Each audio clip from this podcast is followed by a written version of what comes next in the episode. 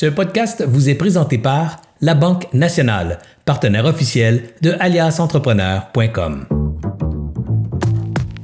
Bienvenue à l'épisode numéro 9.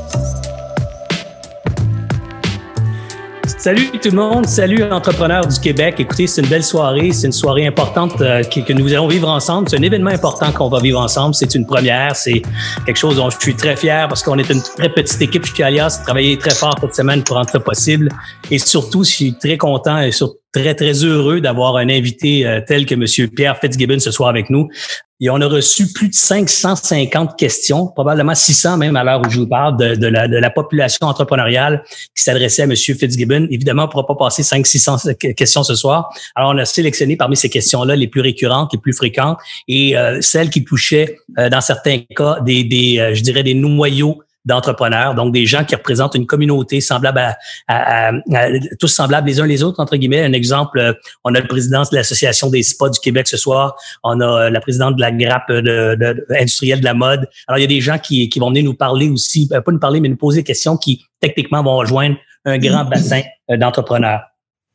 On a aussi un format d'intervention unique parce que euh, ce soir, c'est pas Serge qui s'entretient avec M. Fitzgibbon, mais ce sont les entrepreneurs eux-mêmes. Donc, vous allez voir euh, les entrepreneurs se brancher sur la plateforme, vous allez les voir euh, articuler leurs questions à M. Fitzgibbon, donc avoir vraiment un entretien avec eux. Ça aussi, c'est relativement nouveau. il est rare que qu'on a vu des, des hommes d'État, des dirigeants d'État s'adresser à des, à des citoyens de façon live, en direct, et ça diffusé à des milliers de personnes. Donc, je pense que ça, c'est une belle réalisation et j'aimerais remercier tout le monde qui, qui rend ça possible. Euh, ce soir, on a eu plus de 2000 inscriptions sur le rappel donc, sachez que les gens pouvaient inscrire leur nom sur une, liste de rappel pour recevoir une petite notification une heure avant le show. Et il y a eu plus de 2000 gens qui se sont inscrits à ça. Alors, c'est quand même assez euh, révélateur de l'intérêt pour euh, la soirée. Et on est probablement live, euh, plus de 2000 personnes. J'ose espérer que ces 2000-là vont, vont se brancher. Ils vont peut-être se joindre même à d'autres gens aussi en ligne. Alors, ça devrait, ça devrait faire du bruit ce soir et j'espère stimuler beaucoup de nos entrepreneurs et de leur donner, de leur donner de l'espoir. il y en a beaucoup qui en ont vraiment besoin. En fait, je pense qu'on en a tous vraiment besoin. Sachez aussi rapidement, j'ai deux petites affaires encore, puis c'est fini. Euh, j'ai euh, un autre live demain, un live qui va avoir lieu demain à 13h, toujours sur Alias Entrepreneur, la page Facebook ou le site web. Demain, je m'entretiens avec euh, deux économistes en chef de la Banque nationale qui viennent nous dresser le portrait économique de la situation québécoise en termes de statistiques économiques, la, position canadienne et la position nord-américaine ou mondiale. J'ai vu une version de cette de cette expo de cette présentation là hier J'étais flabbergasté. C'était extrêmement intéressant, très accessible, un vocabulaire très, très, très accessible pour, euh, pour tous, pour tous. Alors, je vous invite demain à vous joindre encore une fois si vous aimez la formule, demain à 13 h sur Alias Entrepreneur pour aller voir et sentir justement euh, nouveau global, comment ça se passe au niveau économique. Alors, ça se passe demain à 13 h euh, on en fait un autre aussi mardi soir pour les curieux. J'en rajoute un autre mardi soir prochain avec deux avocates d'affaires qui vont venir donner des questions concrètes aux entrepreneurs sur comment on se débrouille dans le dans, dans le dans le la quantité euh, je dirais différente ou impressionnante de détails dans tous les programmes euh, d'aide gouvernementale. Alors il y a deux avocates qui ont démêlé ça, qui s'en viennent nous jaser mardi soir prochain et on a publié avec elles un guide d'aide pour les entrepreneurs euh, une façon visuelle de se retrouver dans les programmes offerts par le gouvernement. Alors, je m'arrête là. Je passe tout de suite à notre invité de marque ce soir. Euh, écoutez, Pierre Fitzgibbon, Monsieur le ministre, est déjà avec nous. Il est branché. Bonsoir, Pierre. Bonsoir. Ça va bien? Ça va très bien. encore, euh, encore merci, Pierre, d'avoir accepté spontanément mon, invitation dimanche dernier. Quand j'ai reçu ton courriel, j'ai euh, raccroché, j'ai dit à ma chérie, wow, on va avoir quelqu'un de marque. C'est vraiment impressionnant de voir que le gouvernement reste aussi près des citoyens dans une situation de crise comme ça. C'est tout à l'honneur de, l'équipe au pouvoir, mais définitivement de l'homme derrière la fonction. Euh, Pierre Fitzgibbon, honnêtement, j'ai un grand respect pour toi et euh, pour ta, ta, grande disponibilité et accessibilité dans, ces, dans cette situation-là. Merci. Pierre, euh, j'avais une bio, je me promettais, je me, je m'étais dit, je vais lire la bio de, de Pierre comme introduction, mais j'aimerais ça, en fait, qu'on se la raconte ensemble, puis on ferait ça comme une petite entrevue de deux minutes, si tu me le permets. Pierre, j'aimerais, j'aimerais qu'on, qu'on parle avec, de, de, de, Pierre Fitzgibbon. D'abord, t'es né où, Pierre Fitzgibbon, au Québec? T'es-tu né au Québec, premièrement? Oui, en fait, je suis, euh, le nom indique que c'est un nom irlandais, mais je suis de quatrième génération euh, québécois et euh, passé ma vie à Montréal, quoique j'ai voyagé beaucoup dans le monde, mais la résidence, mon lieu de naissance est Montréal. Et euh, Pierre, tu es né d'une famille nombreuse. Tu es le premier, tu es le dernier, tu es le milieu? Oui, j'ai euh, deux, sœurs. On est cinq dans la famille, avec mon père et ma mère. Alors, une belle famille de classe moyenne du Québec. Est-ce que tu étais le premier? On dit souvent que le rang familial a beaucoup d'importance. Tu étais le seul gars, donc déjà ça, ça a certainement eu une influence sur ton caractère. Moi, j'étais le seul gars d'une famille de six, je peux dire que ça a eu un peu d'influence sur mon caractère, beaucoup d'influence féminine dans ma jeunesse. Mais ton rôle, est-ce que tu étais le grand frère ou tu le petit frère? Moi, je suis le, plus vieux et le, seul garçon. Effectivement, je suis le, je suis l'aîné c'est sûr que ça a eu un impact sur euh, ton leadership et, ta façon de, vivre en société avec deux petites sœurs qu'il a fallu que tu, prennes euh, entre guillemets soin parce que c'est les gars, on est toujours un peu macho avec nos petites sœurs quand on, grandit. Alors, convaincu que ça a eu une influence sur ta personnalité. Euh, ton, parcours éducatif ou académique, Pierre, ça ressemble à quoi? Moi, on, sait qu'on aime beaucoup les comptables à la CAC. Alors, moi, je suis comptable. Alors, j'ai gradué du HCC et euh, j'ai œuvré pendant quelques années en comptabilité. J'ai eu l'occasion après de, de devenir euh, un gestionnaire de plus grandes sociétés, de PME. J'ai eu l'occasion aussi de faire de l'investissement privé, un peu comme, comme toi. Euh, j'ai eu la chance de travailler dans différents continents dans le monde, en Afrique, en Europe et beaucoup en Asie. Euh, et je suis devenu euh, un peu entrepreneur, si je peux dire, ou entrepreneur après. Euh, j'ai dirigé une société québécoise qui était cotée à la bourse dans les produits naturels. Alors, j'ai eu la chance de voir... j'ai travaillé pour une banque aussi, j'ai fait de l'investissement privé. Donc, j'ai eu une, pas mal une panoplie de, de, de, défis professionnels qui ont touché fondamentalement aux entreprises, autant les grandes, les moyennes que les petites. Pierre, une, question comme ça, un gars qui a voyagé, un gars qui a fait, qui a, même travaillé dans des dans des grandes entreprises, qui a eu des grandes responsabilités, euh, qui a probablement bien gagné sa vie aussi. Pourquoi choisir une carrière en politique? Pourquoi se lancer en politique, Pierre Fitzgibbon? Ben, mes proches ont été surpris euh, autant que vous l'avez été aussi. Euh, écoutez, malgré mon, euh, mon apparence, on me voit pas, là, je suis pas sur euh, Zoom, mais je suis un jeune, très jeune politicien. En fait. depuis le mois d'août 2018, j'ai décidé de me joindre à l'équipe de M. Legault. Et en fait, je vous dirais que la raison principale de ça, c'est j'ai été interpellé par les valeurs de M. Legault, que, que j'ai connu euh, l'université d'ailleurs des années, à des années 70. ce que j'ai beaucoup aimé de M. Legault, c'est que sa motivation en politique, de son parti politique, la création de la CAC euh, en 2011, était pour s'occuper de deux chantiers sociétaux très importants, à mon avis, soit l'éducation, hein, qui est le la, fondation même d'une société, et la santé, considérant le domaine démographique du Québec. Alors, euh, deux, deux sujets qui m'interpellaient quand même, malgré le fait que j'étais en affaires. Et euh, il fallait financer ça.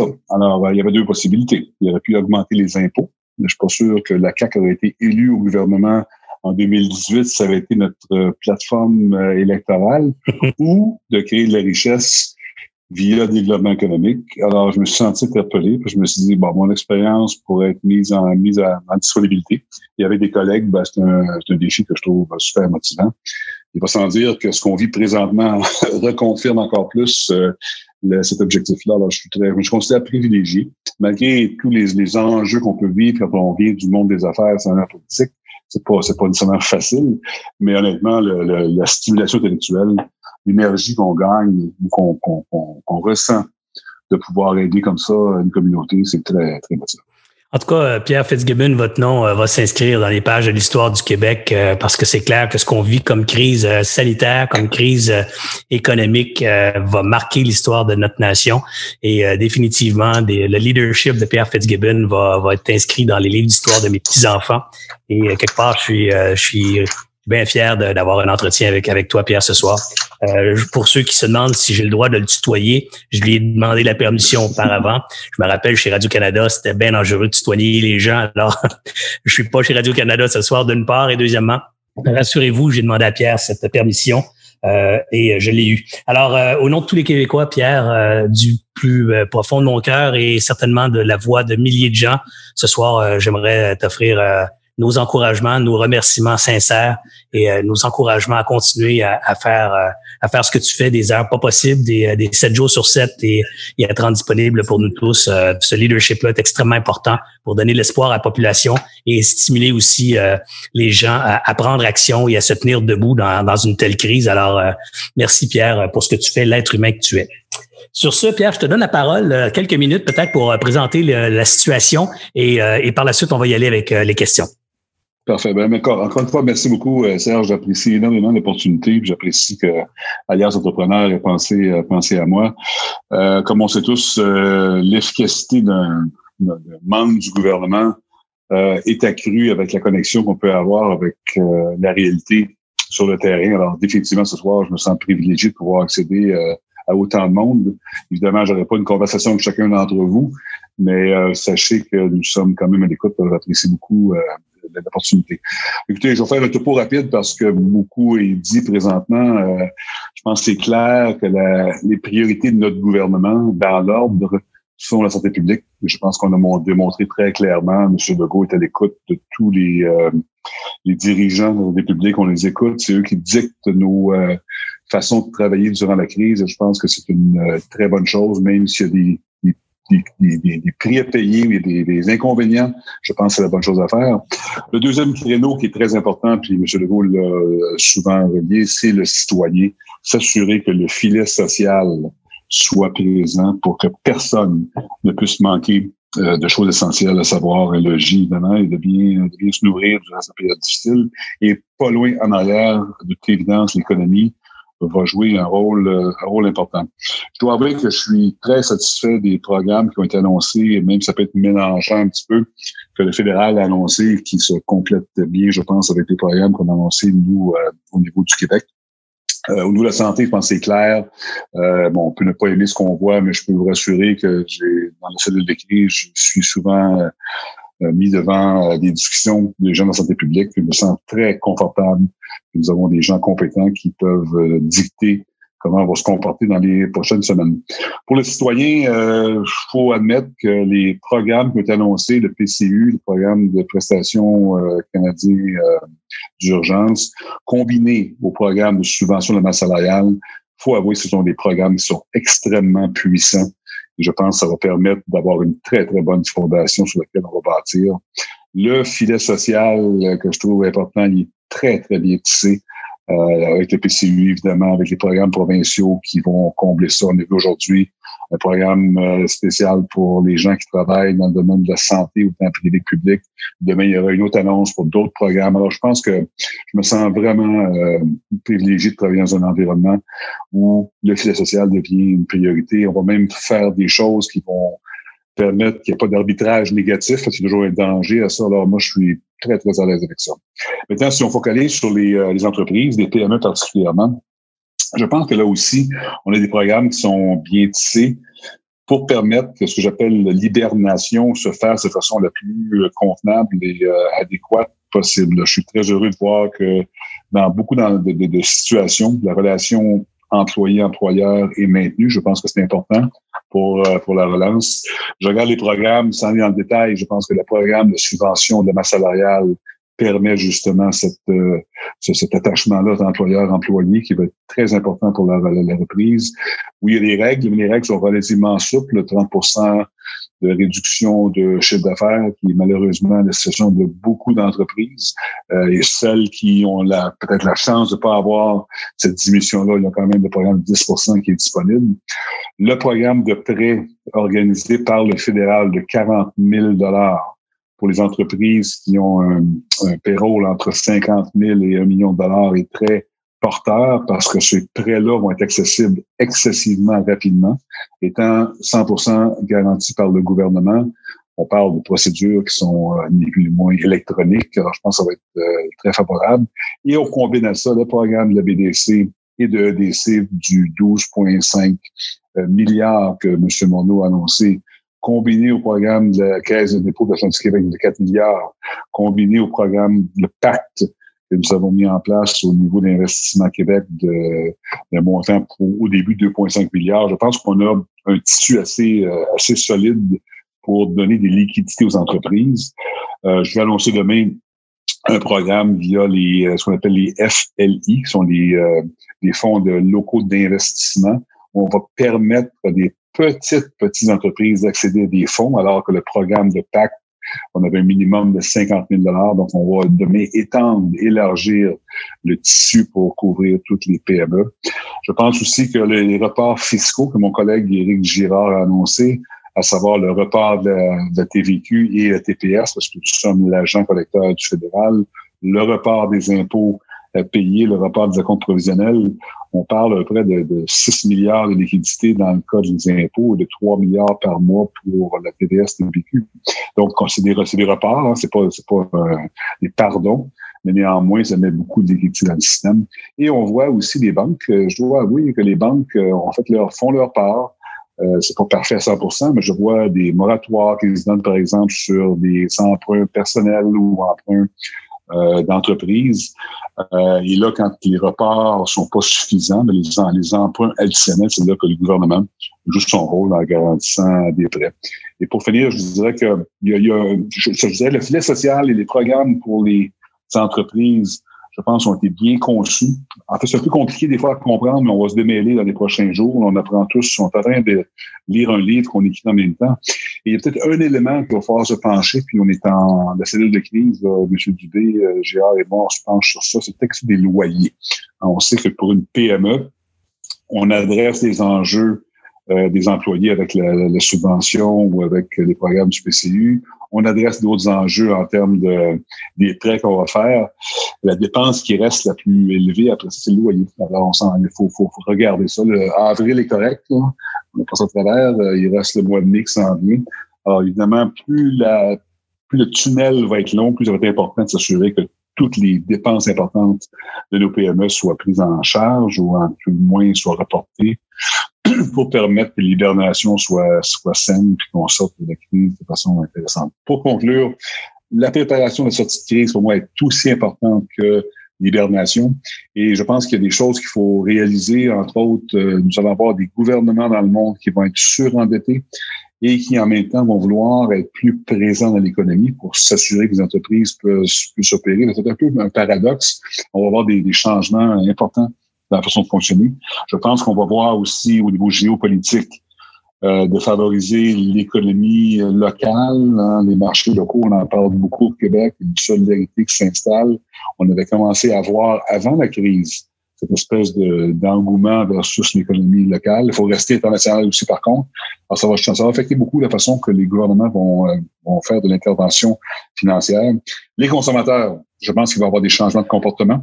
Euh, qui vont faire en sorte que les entreprises, certaines, vont devoir attendre 12 à, 12 à 24 mois avant de sortir du marasme, alors que d'autres vont pouvoir sortir de la crise dans les jours qui vont suivre. Et finalement, je pense qu'on va voir aussi, euh, qui est une bonne chose, le capitalisme se redéfinir. On va parler beaucoup de, de, coopération, de collaboration. Moi, je pense que c'est une bonne chose. Et moi, ce que j'observe depuis quelques jours, c'est combien de, citoyens, combien d'entreprises deviennent civiquement responsables et offrent au gouvernement de pouvoir travailler à résoudre une partie des problèmes? Alors moi, je pense que c'est euh, dans toutes les mauvaises choses, toutes les bonnes choses. Et moi, je pense qu'on va avoir des, comportements qui vont être euh, qui vont être modifiés, qui vont permettre qu'on neutralise un peu la, création de richesse. Donc, au niveau de, mon, mon ministère, on est clairement dans un mode 9 à 1 pour la période d'hibernation. On espère que ça va être rapidement on va s'en sortir. Et on travaille aussi de façon importante sur tout le côté de la stabilisation des entreprises et évidemment stimuler l'investissement pour la reprise. C'est mon intro. Alors, je suis heureux maintenant de passer à la période de questions.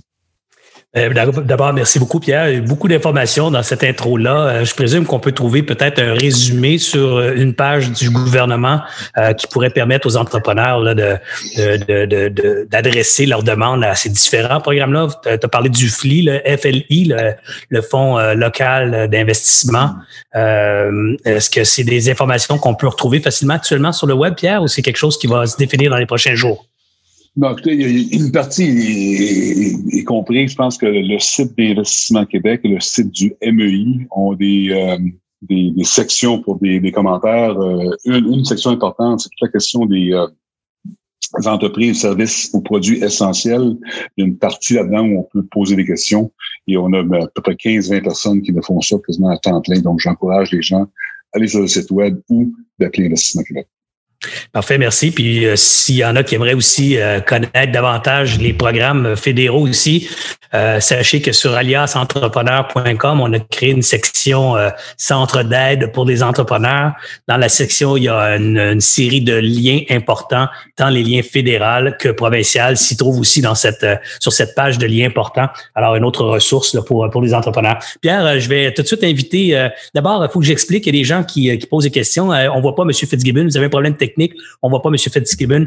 En fait, c'est pas un problème technique, c'est, une limitation technologique. Pierre pouvait pas euh, euh, se brancher via une vidéo ce soir, alors on n'a que le son, euh, le son de sa voix. Alors, quand il va parler, vous allez voir euh, son nom s'afficher à l'écran. Et euh, pour les autres euh, intervenants, vous allez avoir le plaisir de voir nos visages. J'espère que ça va être plaisant. En tout cas, j'espère dans mon cas que c'est plaisant. Pour les autres. mais sur ce, je donne la parole à notre premier intervenant de ce soir, Monsieur Michel Lozo. Alors, Michel, si, si vous pouvez prendre votre micro et prendre la parole. Michel, il ne faut pas oublier d'allumer le micro. Bon, Michel a peut-être des problèmes Internet, alors je vais attendre qu'il se rebranche. On va essayer de le recontacter. J'ai Chantal Gosselin qui peut. Oh, Michel vient d'arriver, excusez-moi. Michel, tu peux peut-être allumer le micro puisqu'on t'entend pas. Alors, euh, soit qu'il y ait des problèmes Internet ou euh, ah voilà. Assez donc Le micro est là? Oui, parfait. Alors, je laisse la parole à Michel. OK. Bonsoir, Monsieur le ministre. Bonsoir, Pierre. Alors, Michel Lozo, je suis un ange investisseur dans une douzaine de startups, des entreprises en démarrage, et je suis aussi vice-président du conseil de Ange Québec. Alors, euh, M. Fitzgibbon, on a entendu plusieurs des mesures qui ont été annoncées euh, dans les dernières semaines. Malheureusement, nous qui sommes dans le monde des startups, on considère généralement que la plupart de ces mesures-là ne semblent pas viser les entreprises en démarrage. Je m'explique. Les programmes qui demandent de faire des applications pour des prêts bancaires, qu'ils soient garantis ou non, c'est difficile à faire quand on n'a pas de banquier. Parfois, on a un compte de banque, mais c'est pas la même chose qu'avoir un banquier. Deuxièmement, des programmes qui regardent les euh, retours à la profitabilité et de démontrer des profitabilités antérieures s'appliquent pas aux entreprises qui sont pré-profitabilité. Et dernièrement, les programmes qui parlent de baisse de revenus ne fonctionnent pas non plus parce que parfois, il n'y avait pas de revenus avant. Et je vais même vous donner un exemple d'une entreprise qui a triplé ses revenus par rapport à l'an dernier et qui, malgré ça, si elle subit seulement une décélération de la croissance de ses revenus, va manquer les cibles qui vont lui permettre d'avoir accès à financement et donc va manquer de cash aussi. Donc, la conclusion, et on l'entend à travers les sondages des entreprises start-up, plusieurs pensent ne pas traverser les prochaines semaines et les prochains mois. Et ma question est donc, est-ce que vous avez dans les marmites chez vous au ministère un programme qui va s'adresser plus spécifiquement aux entreprises qui sont financées par le capital de risque, les entreprises en démarrage? Très bonne, très bonne question. Puis évidemment, euh, il faut, il faut pas non plus arrêter le progrès pendant que nous sommes dans une crise de 9 à 1. Alors, une couple de commentaires. Le premier, c'est que clairement, euh, si on se rappelle les objectifs du développement économique du gouvernement, nous avons trois objectifs. Le premier étant de stimuler l'innovation, qui est des, une des problématiques que moi j'ai observé en arrivant en poste. Donc, l'écart de richesse qu'on observe avec l'Ontario et les États-Unis sont causés en grande partie, selon moi, par l'écart de productivité. Donc, on veut stimuler l'innovation. Point numéro un, le développement économique. Point numéro deux, on a un déficit de, de balance commerciale de 20 milliards, donc nous exportons pas assez ou on importe trop. Et cet écart-là, nous voulons le réduire euh, sur une base de temps. Donc, le troisième, c'est les investissements directs étrangers. Les deux premiers sont clairement alignés avec les mesures que nous voulons prendre pour relancer l'économie. Conséquemment, je peux vous rassurer que les programmes, j'ai parlé beaucoup de, la vallée de la mort, j'ai parlé beaucoup que le gouvernement devait combler la carence dans le marché des capitaux. Et euh, je suis heureux de, de, de, de noter que avec l'adoption de l'amendement des règlements d'investissement Québec, nous sommes en mesure maintenant de combler cet écart-là. Pendant qu'on se parle, aujourd'hui, entre autres, j'ai eu deux dossiers qui sont passés par mon bureau nous avons accepté de, contribuer financièrement pour des compagnies qui étaient dans un domaine euh, qui n'était pas du tout relié au prêt COVID-19 et on a accepté de faire ces engagements-là. Donc, il y a des gens au ministère de l'Économie et chez Investissement Québec qui ne sont pas associés au programme de COVID-19 911, mais sont associés au maintien de nos deux priorités économiques. Donc, euh, Michel, je pense que je peux te dire que les projets d'innovation sont encore à table dessin.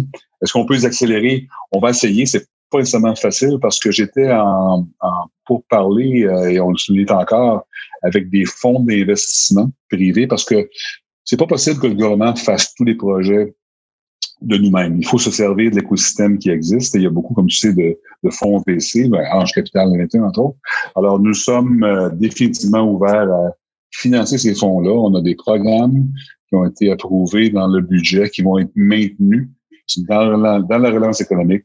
Ça va être important de continuer à innover. Donc, longue réponse, mais nous n'arrêtons pas de faire nos interventions au niveau euh, innovation puis au niveau euh, start-up. Donc, euh, continuer à mener des projets. Alors, juste une question euh, supplémentaire. Est-ce que ce serait pas possible, Pierre, de, de nommer ou de désigner une personne, euh, soit chez Investissement Québec ou ailleurs au ministère, comme étant le, guichet unique ou le, chef d'orchestre, l'interlocuteur privilégié pour les discussions avec ce genre d'entreprise-là dont je parle, qui sont des start-up? Oui, non, un bon point. Je, je pense pas sans note. Puis effectivement, chez Investissement Québec, comme tu sais, il y a un groupe euh, VC, il y a plusieurs personnes qui sont là. Euh, au niveau du ministère de l'Économie, on a des gens aussi sectoriellement qui sont là pour supporter aussi. Alors, on va essayer de formaliser ça. C'est un bon point pour s'assurer que, ça, le, monde ne pense pas qu'on est seulement dans un mode d'hibernation 9-1-1, mais un mode aussi pour voir euh, l'innovation. Point bien, bien noté. Merci. Merci beaucoup, Michel. Euh, je donne la parole à Chantal Gosselin. Juste avant, euh, j'aimerais aussi, Pierre, euh, vous faire une suggestion. J'ai un ami financier qui m'écrivait pendant qu'on discutait ensemble, qui me disait une façon, une suggestion en fait. il disait que le gouvernement pouvait simplement clairer ses payables à l'ensemble de ses fournisseurs. Ça injecterait beaucoup de capital et de liquidité dans le système sans que ça coûte un sou euh, techniquement au budget. Alors, euh, c'est une suggestion d'un ami financier qui, qui, vous est envoyé. Euh, vous en faites ce que vous voulez, bien entendu. Chantal Gosselin, maintenant. Chantal Gosselin, si vous aviez l'occasion de prendre votre micro et d'embarquer sur la conversation. Oui, tout à fait. Alors, euh, bonsoir, Monsieur le ministre. Euh, Chantal Gosselin, la voix des équipes. Je suis coach formatrice et essentiellement, j'aide les individus les organisations à apprivoiser l'inconnu et l'inconfort liés au changement. Euh, en ce moment, je coach et je côtoie plusieurs entrepreneurs et je me demandais si vous aviez l'intention d'établir un canal officiel comme vous l'avez, comme le gouvernement du Canada l'a fait, pour recueillir euh, et centraliser les offres et demandes de collaboration, tant au niveau des produits que des services, pour que les entreprises d'ici euh, puissent euh, participer à la lutte contre la pandémie. Écoutez, bonne question, Mme Gosselin. Je veux juste répondre avant à, Serge. c'est un sujet qu'on a abordé souvent depuis quelques temps. Et je peux vous assurer que mon collègue euh, Christian Dubé, qui est le président du Conseil du Trésor, qui est responsable, entre autres, du PQI, le programme d'infrastructure, euh, on va vouloir accélérer vraisemblablement les projets d'investissement public parce que, j'en sortie de crise, il est fort probable que des projets privés soient retardés ou sinon euh, annulés.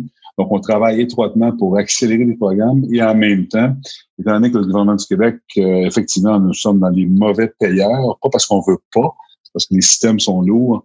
Euh, on a M. Ricard au niveau de la numérisation du gouvernement qui travaille étroitement pour ça. si on peut payer aux fournisseurs en temps de 30 jours, on pourrait alléger une partie des problèmes de liquidité. le point est bien, est bien noté. Euh, Madame, euh, Madame Gosselin, écoutez, la, réponse, la réponse est oui, il faut, faut, faut, canaliser l'information. Je vous dirais que deux choses. Premièrement, on a déjà en place euh, un mécanisme, et je suis agréablement surpris, les compagnies québécoises qui ont entendu le cri du cœur de M. Legault sur le matériel médical de la COVID-19. Euh, on a maintenant plus de 80 entreprises. On a un canal de communication avec le MVI. En fait, c'est mon le, sous-ministre, M. Barrand, qui est responsable. Et on, est, on a 15 personnes qui ne font que ça, travailler avec les compagnies québécoises pour voir comment on peut produire notre propre matériel. Parce que, en bout de piste, ce qu'on apprend du, de, la, de, la pandémie, c'est pas juste le COVID-19. Je pense que tous le, les achats stratégiques pour le gouvernement pense qu'ils ont, pris, un, ils ont pris une, une, définition encore différente et ce qu'on a vu, le stress que nous avons présentement pour s'approvisionner localement dans des, des, produits essentiels, nous a fait réaliser qu'il fallait un peu s'ajuster. Donc, on a déjà un mécanisme pour ça. Deuxièmement, il y aura une annonce dans les prochains jours qui va se faire sur un, un collectif, ce que je pourrais dire, qui va rehausser euh, la solidarité, je pense, des Québécois envers l'achat local et on va être capable de d'animer, ça va être une, une OBNL qui va être créée et qui va être financée par les MEI, mon ministère, pour encourager justement la collaboration de commerçants qui pourraient promouvoir un commerce électronique et aussi promouvoir les producteurs québécois et d'identifier les produits fabriqués au Québec parce qu'on voit définitivement une, euh, un engouement sur l'achat local. Donc, ça va être un mécanisme qui va permettre, je pense, une euh, polarisation, une centralisation de gens qui veulent vraiment euh, aider tout le concept de l'économie locale, le concept d'achat local. Et je pense que les gens vont être impressionnés par ça. Donc, on est en, en voie de construire ces canaux-là, vous avez absolument raison. Je pense que la, solidarité québécoise, euh, je la sens, je la vois, je l'entends. Il faut juste donner les mécanismes pour qu'elle soit bien canalisée. Oui, merci, euh, Monsieur le ministre. Euh, les, les, petites et moyennes entreprises de, de tout horizon souhaitent contribuer. Mm-hmm. Merci beaucoup. Merci.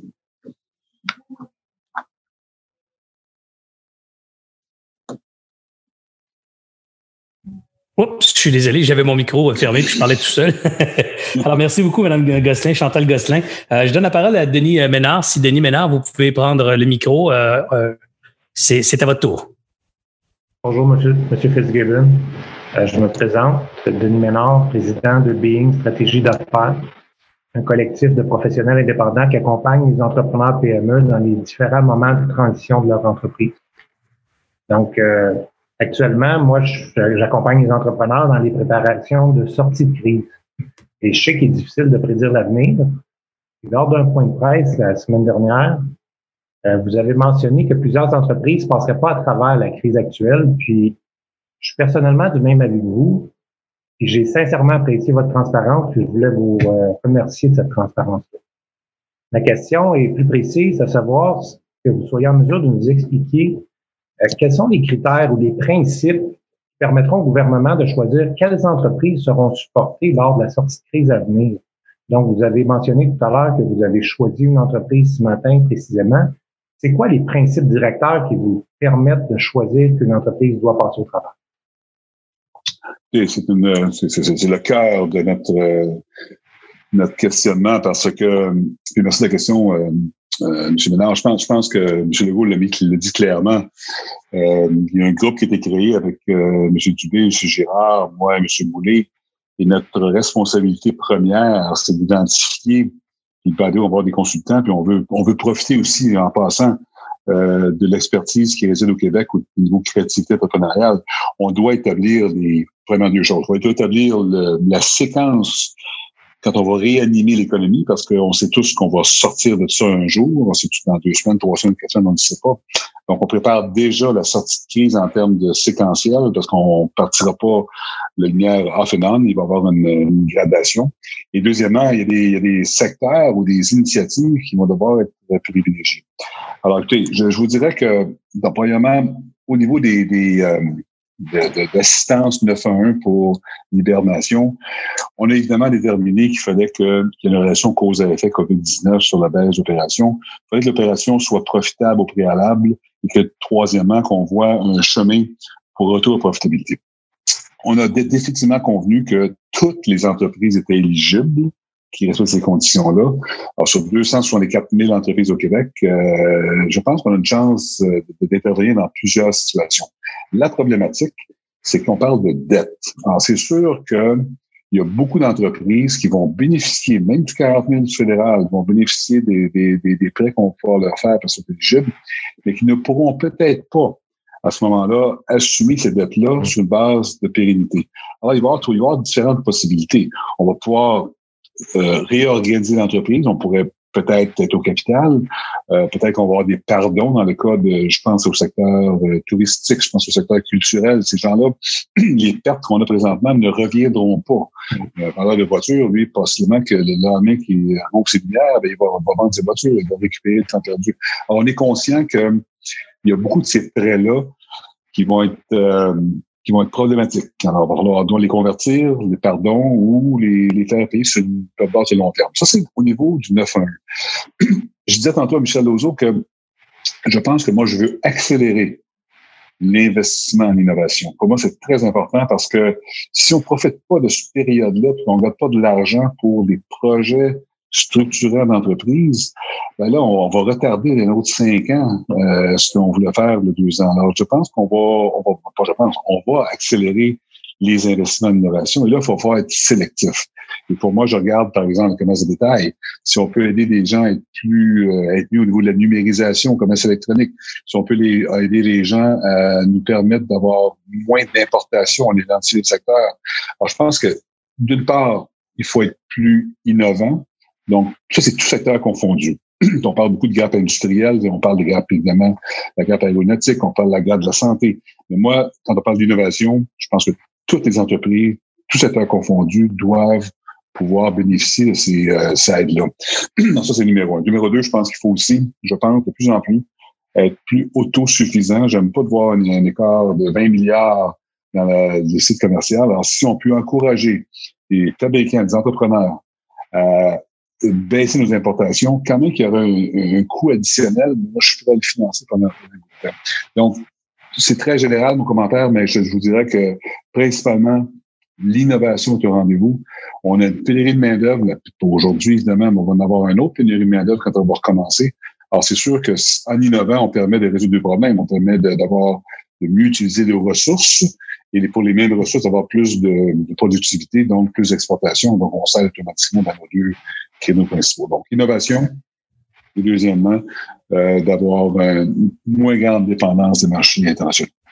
Merci beaucoup, euh, Denis Ménard. Euh, je donne la parole à Francis Alors, Francis, si vous pouvez prendre le micro. Oui, bonsoir, Monsieur le ministre. moi, je suis Francis Allard, cofondateur de Ramea Phytotechnologies. On est une entreprise de l'anodière qui est spécialisée dans les technologies vertes pour le secteur des infrastructures. Donc, voici ma question. Euh, vous en parlez déjà depuis quelques minutes. Euh, dans le même esprit aussi que le premier ministre qui demande aux Québécois d'acheter québécois plus que jamais. Est-ce que des mesures seront mises en place pour exiger un pourcentage accru de contenu québécois dans les contrats, dans les contrats publics euh, actuels ou futurs ou des projets comme le REM, par exemple, qui sont financés en grande partie par l'argent des Québécois. Donc, euh, puis vous parlez d'accélérer les investissements en infrastructure, vous venez tout juste d'en parler. Donc, quelles seront ces mesures s'il y en aura? Écoutez, euh, le premier ministre a été très, très, très clair sur ça. Euh, il veut, il veut à juste titre qu'on qu'on accentue notre notre euh, directive, nos, nos objectifs d'être plus contenu québécois. Maintenant, je vais juste mettre une bémol, euh, mais je, je, je, je, vais élaborer plus sur ça. Nous avons au gouvernement, euh, au Canada, trois ententes bilatérales de libre-échange. On a avec les États-Unis, le commerce euh, avec le Mexique et les États-Unis. On a l'Europe, qui est relativement nouveau. On a l'Asie. Dans nos ententes bilatérales, il y a des règles pour les contrats d'offres euh, l'appel d'offres public. Alors, faut faire attention. Par exemple, il euh, faut permettre aux Européens de, de, de pouvoir euh, euh, soumissionner pour des contrats publics, mais on a aussi des règles de contenu canadien qu'on peut incorporer. Maintenant, je dois avouer, euh, sans aller dans trop de détails, que j'ai observé depuis que je suis en poste comment les Américains et comment les Chinois, entre autres, sont passés maîtres de trouver des façons de protéger leur, leur propre industrie. Et on a appris deux autres. Euh, moi, je pense que c'est clair qu'on va devoir, on va vouloir, dans vos exemples, on parle de transport collectif. On a cinq ou six projets au Québec qui euh, qui vont pas mal retarder un petit peu, mais en même temps, je pense qu'on pourrait les accélérer en même temps si jamais on voit qu'il n'y a pas de privé pas là. Alors, définitivement, nous voulons favoriser la production et les services québécois, tout en respectant nos règles bilatérales avec l'Europe principalement et les États-Unis. Mais les Américains nous ont montré comment pouvoir adresser ça. Et il faut être conséquent avec nous. Ce qui, ce qui sont des, appels d'offres du gouvernement, plusieurs ne sont pas régis par ces règles-là. Dans ces cas-là, on va être beaucoup plus agressif. Définitivement, si le service est disponible, le produit disponible au Québec, on va le favoriser. Ça va être la façon de pouvoir, comme on dit, que les, les bottines vont sur les babines. Alors, si on veut encourager que le Québec soit solidaire, ben, il faut commencer par nous-mêmes comme nous. Et donc, dans la même ordre d'idée, vous me confirmez que votre gouvernement allait être créatif, un peu comme les Américains le font avec le Buy America, où, euh, où on va peut-être aussi mettre euh, des nouvelles façons où ce ne sera pas fondamentalement le plus bas le plus bas soumissionnaire qui pourrait être créé, sélectionné, mais avec des critères euh, de contenu local ou des, des, des, nouveaux critères qui permettraient de favoriser les entreprises québécoises. La réponse c'est oui. Puis je vais donner un, peu d'anecdote là, mais en fait, vous seriez surpris de savoir que présentement dans les, les appels d'offres au gouvernement, le coût n'est pas le seul critère. Mais on s'entend que dans un environnement d'incertitude, un environnement où les politiques gouvernementales sont pas aussi claires qu'elles pourraient l'être, si tu es un gestionnaire qui s'occupe de l'approvisionnement dans un, organe gouvernemental, euh, prendre le plus bas soumissionnaire te permet de gagner des bretelles et d'être conforme à ce que, ce que les gens pensent mais on, on est surpris, on l'a vu. Je n'ai pas le pourcentage exact, là, mais ça, c'est important d'approvisionnement qui ne sont pas, sont pas soumis nécessairement au plus bas soumissionnaire.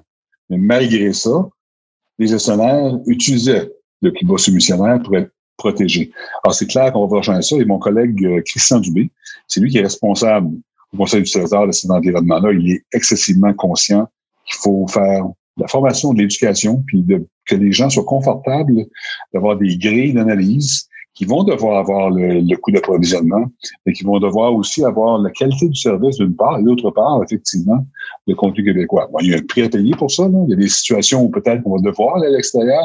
Il faut oublier une chose non plus. C'est que quand je disais tantôt qu'on a un déficit commercial de 20 milliards, on importe et on exporte.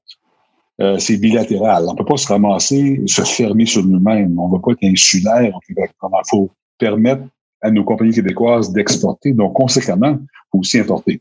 Mais faut, je pense qu'on a 20 milliards de jeux pour rééquilibrer. Et moi, j'ai toujours dit, je vais j'aimerais voir beaucoup de compagnies québécoises exporter plus. J'aimerais aussi voir des compagnies québécoises produire localement et de réduire les importations. À 20 milliards d'écart, si on compte de moitié la richesse qu'on va créer au Québec, va nous permettre, je pense, de combler l'écart de richesse locale. Merci beaucoup, Pierre. Euh, merci aussi, Francis, pour ces questions très pertinentes. Marc-André, Marc-Antoine, Marc-Antoine Ducas, euh, c'est maintenant votre tour, Marc-Antoine, de prendre la parole. Oui, bonsoir, Monsieur le ministre. Euh, puis merci, Serge, pour l'organisation de, de l'événement. Euh, je reviens un peu sur euh, la question qui avait été introduite par, par Michel Lozo.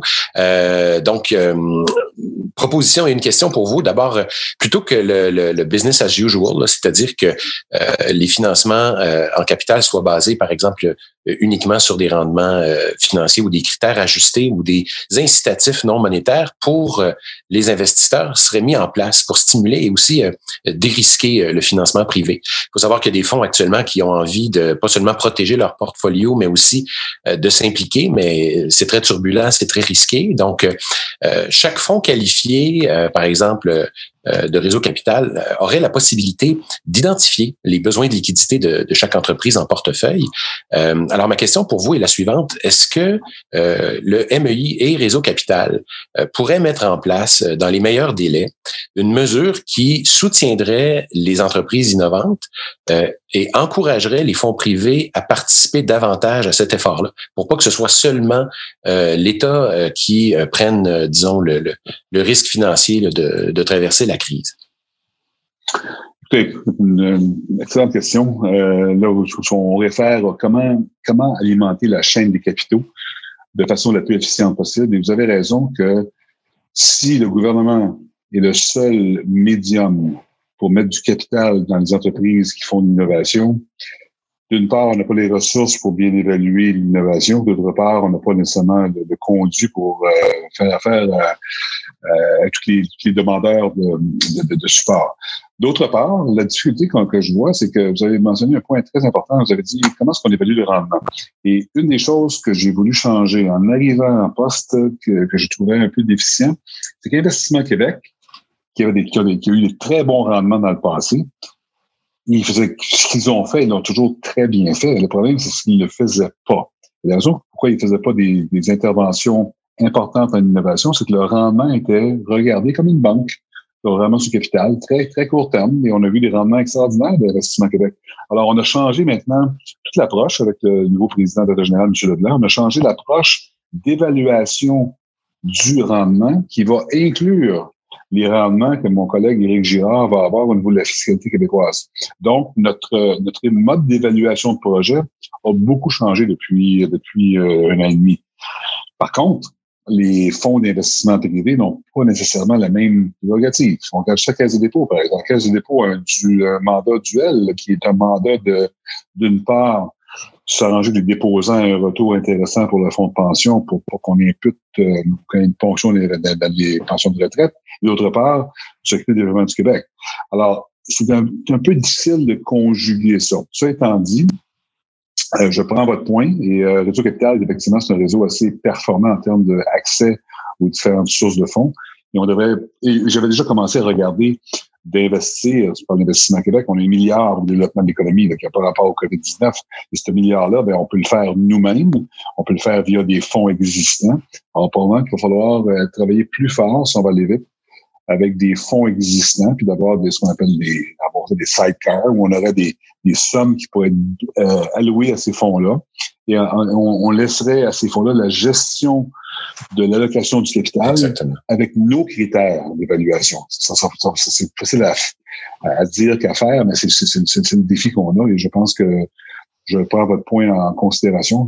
Peut-être qu'on devrait avoir un effet de levier avec ce qui existe déjà au Québec, parce qu'on n'est quand même pas démunis complètement au Québec. Il y a des gens qui font de, l'investissement euh, de, de, de, démarrage sont très performants. Le problème, c'est qu'ils n'ont pas cette capital. Le point, le point est retenu.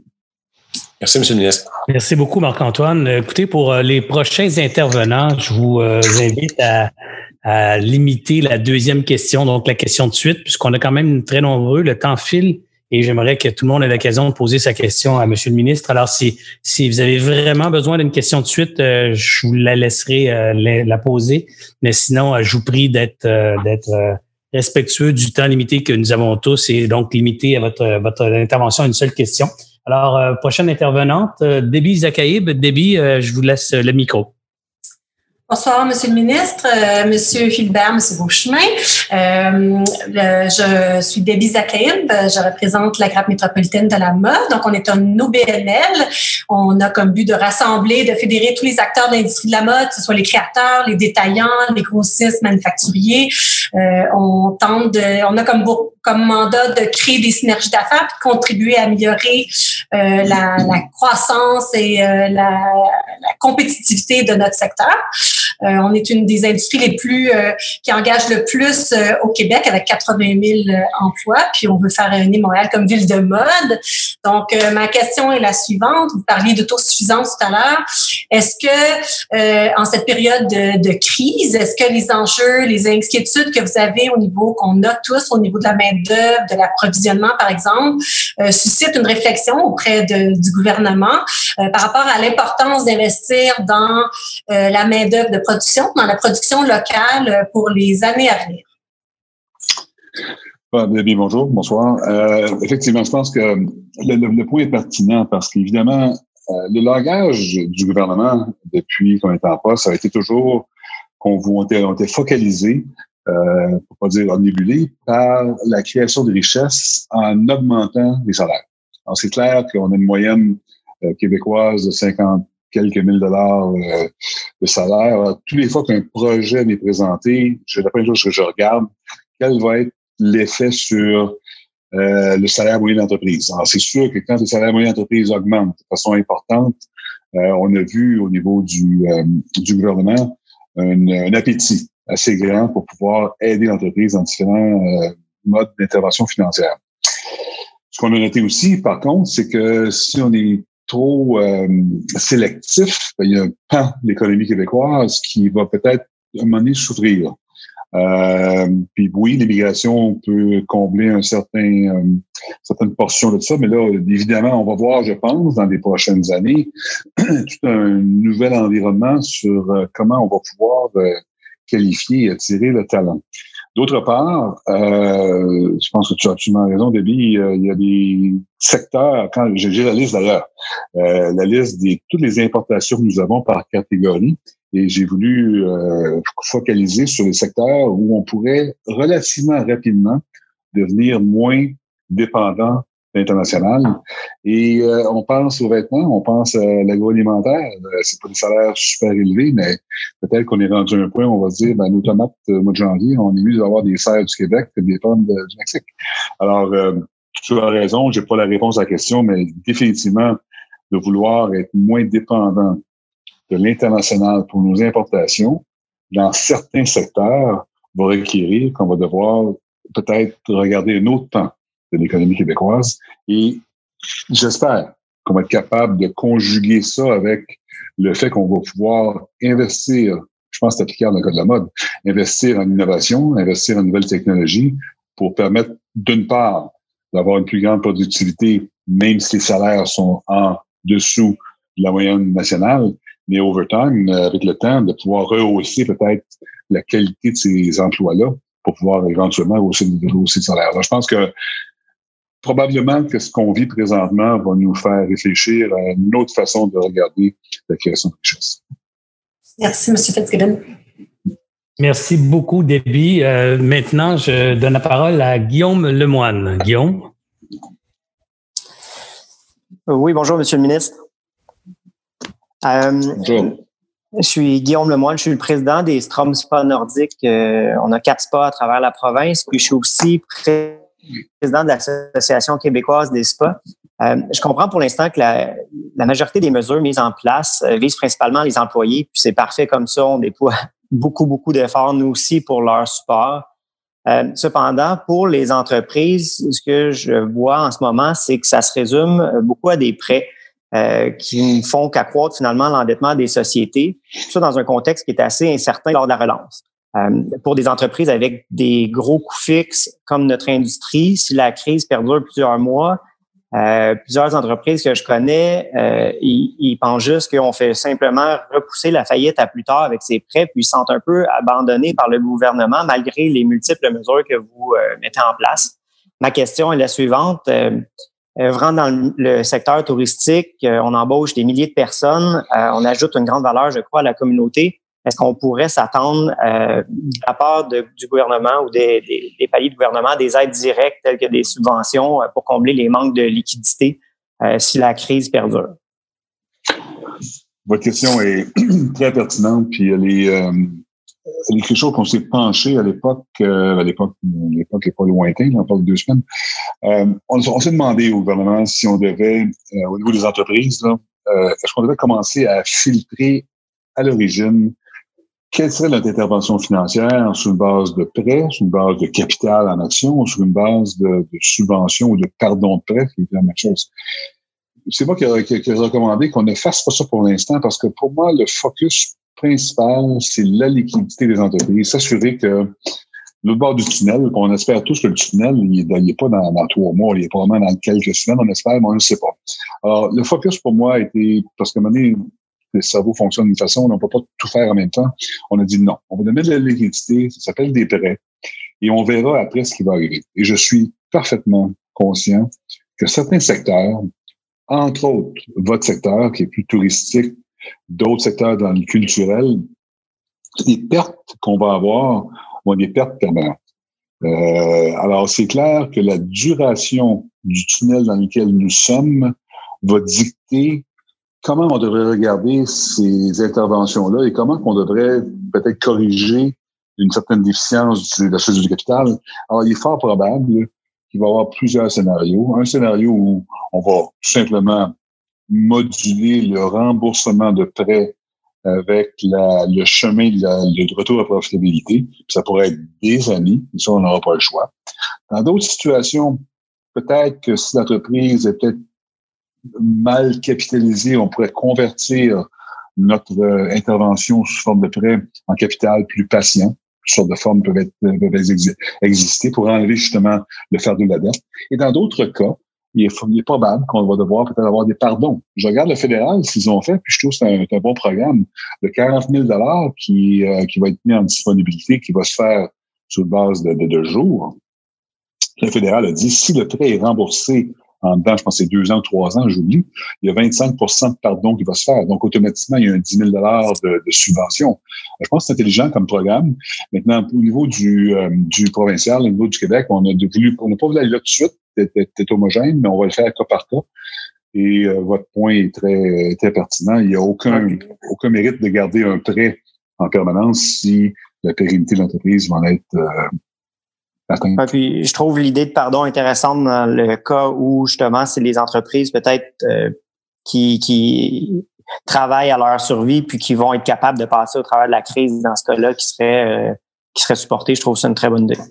Ouais. Puis juste en, général, moi, moi, moi, moi, je suis un peu allergique aux, subventions en général, puis je parle pas de la COVID depuis que je suis entré en poste, mais j'aime pas les subventions autres quand on fait de la recherche. Quand on fait de la recherche et développement, on est, on est, on est très, très, très euh, avant-gardiste. Je pense qu'il faut euh, donner des programmes de subvention. Surtout qu'on rentre dans une entreprise, moi, je pense que moi, je sens que je gère l'argent du public, notre argent, votre argent.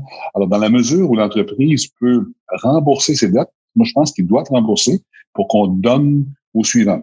Mais, le point final, à votre point, si on crée une instabilité financière et qu'on met en péril la pérennité de l'entreprise, mais évidemment, on ne fait pas justice à notre existence.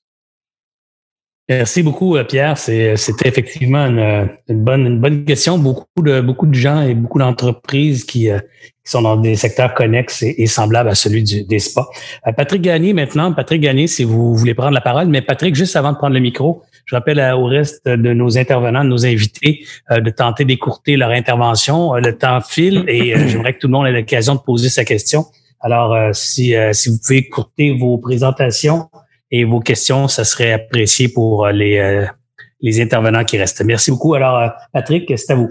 Oui, merci. Bonsoir, Monsieur le ministre. Patrick Gagné. Donc, je suis de Bonjour Startup Montréal. On a comme objectif de soutenir le développement des startups montréalaises et de faire la promotion de l'écosystème startup de Montréal il y a un sondage qui est sorti euh, cette semaine, de, qui a été fait par le mouvement des accélérateurs d'innovation du Québec, le MAIN, euh, qui souligne que près de 60% des startups auraient trois mois et moins de temps avant épuisement des liquidités. Donc, trois mois et moins euh, de runway euh, essentiellement. Donc, étant donné l'urgence d'agir, euh, puis la majorité des startups qui sont pas bancables, il y, a plusieurs, il y a plusieurs mesures qu'on pourrait imaginer, qu'on qu'on aimerait mettre de l'avant. Puis je pense qu'il y en a certaines qui ont déjà été discutées euh, une caution gouvernementale euh, qui permettrait aux startups d'accéder à des prêts euh, par, les institutions financières où les liquidités sont actuellement, un fonds d'appariement gouvernemental via Investissement Québec sous forme d'un véhicule non dilutif, donc pour inciter les, les, investisseurs et aussi potentiellement les corporations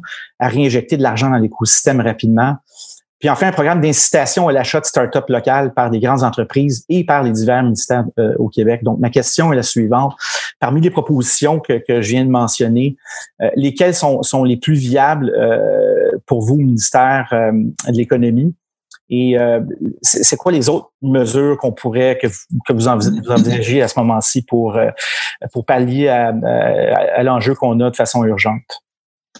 Merci. je, répondrai un peu comme j'ai répondu tantôt, Patrick. C'est une, question pertinente parce que finalement, on ne va pas. Euh, le, délai que nous avons présentement avec la, pandémie fait en sorte que on ne peut pas imputer euh, ou on ne peut pas plutôt euh, affecter négativement notre, intention. Si vous vous rappelez, d'ailleurs, on en a une discussion sur ça précisément, vous et moi. L'intention du gouvernement, euh, de la, je sais la carence dans la chaîne des capitaux, dans la vallée de la mort, dans les startups. On avait déjà en place un mécanisme, je avec mon sous-ministre, on a même une personne maintenant qui fait ça en plein, qui regarde comment est-ce qu'on va alimenter la chaîne pour pouvoir justement accélérer l'accès aux capitaux pour les compagnies innovatrices. Alors, je pense que je, je, je, ne grefferai pas votre intervention ou votre recommandation dans le COVID-19. Je pense qu'il faut garder le COVID-19 pour s'assurer que les compagnies profitables existantes puissent survivre. Je pense qu'on ne veut pas qu'on défocalise cet effort-là. Mais je pense que, comme j'ai dit tantôt, il va falloir trouver un moyen d'accélérer. Euh, L'argent est déjà euh, est déjà alloué. Nous avons euh, plusieurs millions de dollars de disponibles pour pouvoir accélérer l'innovation. Et dans la relance de l'économie, euh, M. Legault est parfaitement conscient que ça va passer non seulement par prendre les compagnies existantes, s'assurer qu'ils survivent, qu'il y a une source de capital adéquate, mais de continuer à promouvoir la créativité québécoise. moi, je pense que je vais répondre à votre question en disant que je vais vouloir accélérer euh, l'intervention ou j'ai accéléré comment le gouvernement peut aider les organes existants à continuer le travail de pouvoir incuber des euh, nouvelles sociétés. Alors, je pense qu'il faut juste accélérer ça. Et vous avez dit tantôt trois mois, 60% Donc, évidemment, ça, c'est parce qu'il y a eu une, il y a eu pour un mois et demi de relâche. Là. Je pense qu'on va trouver un moyen.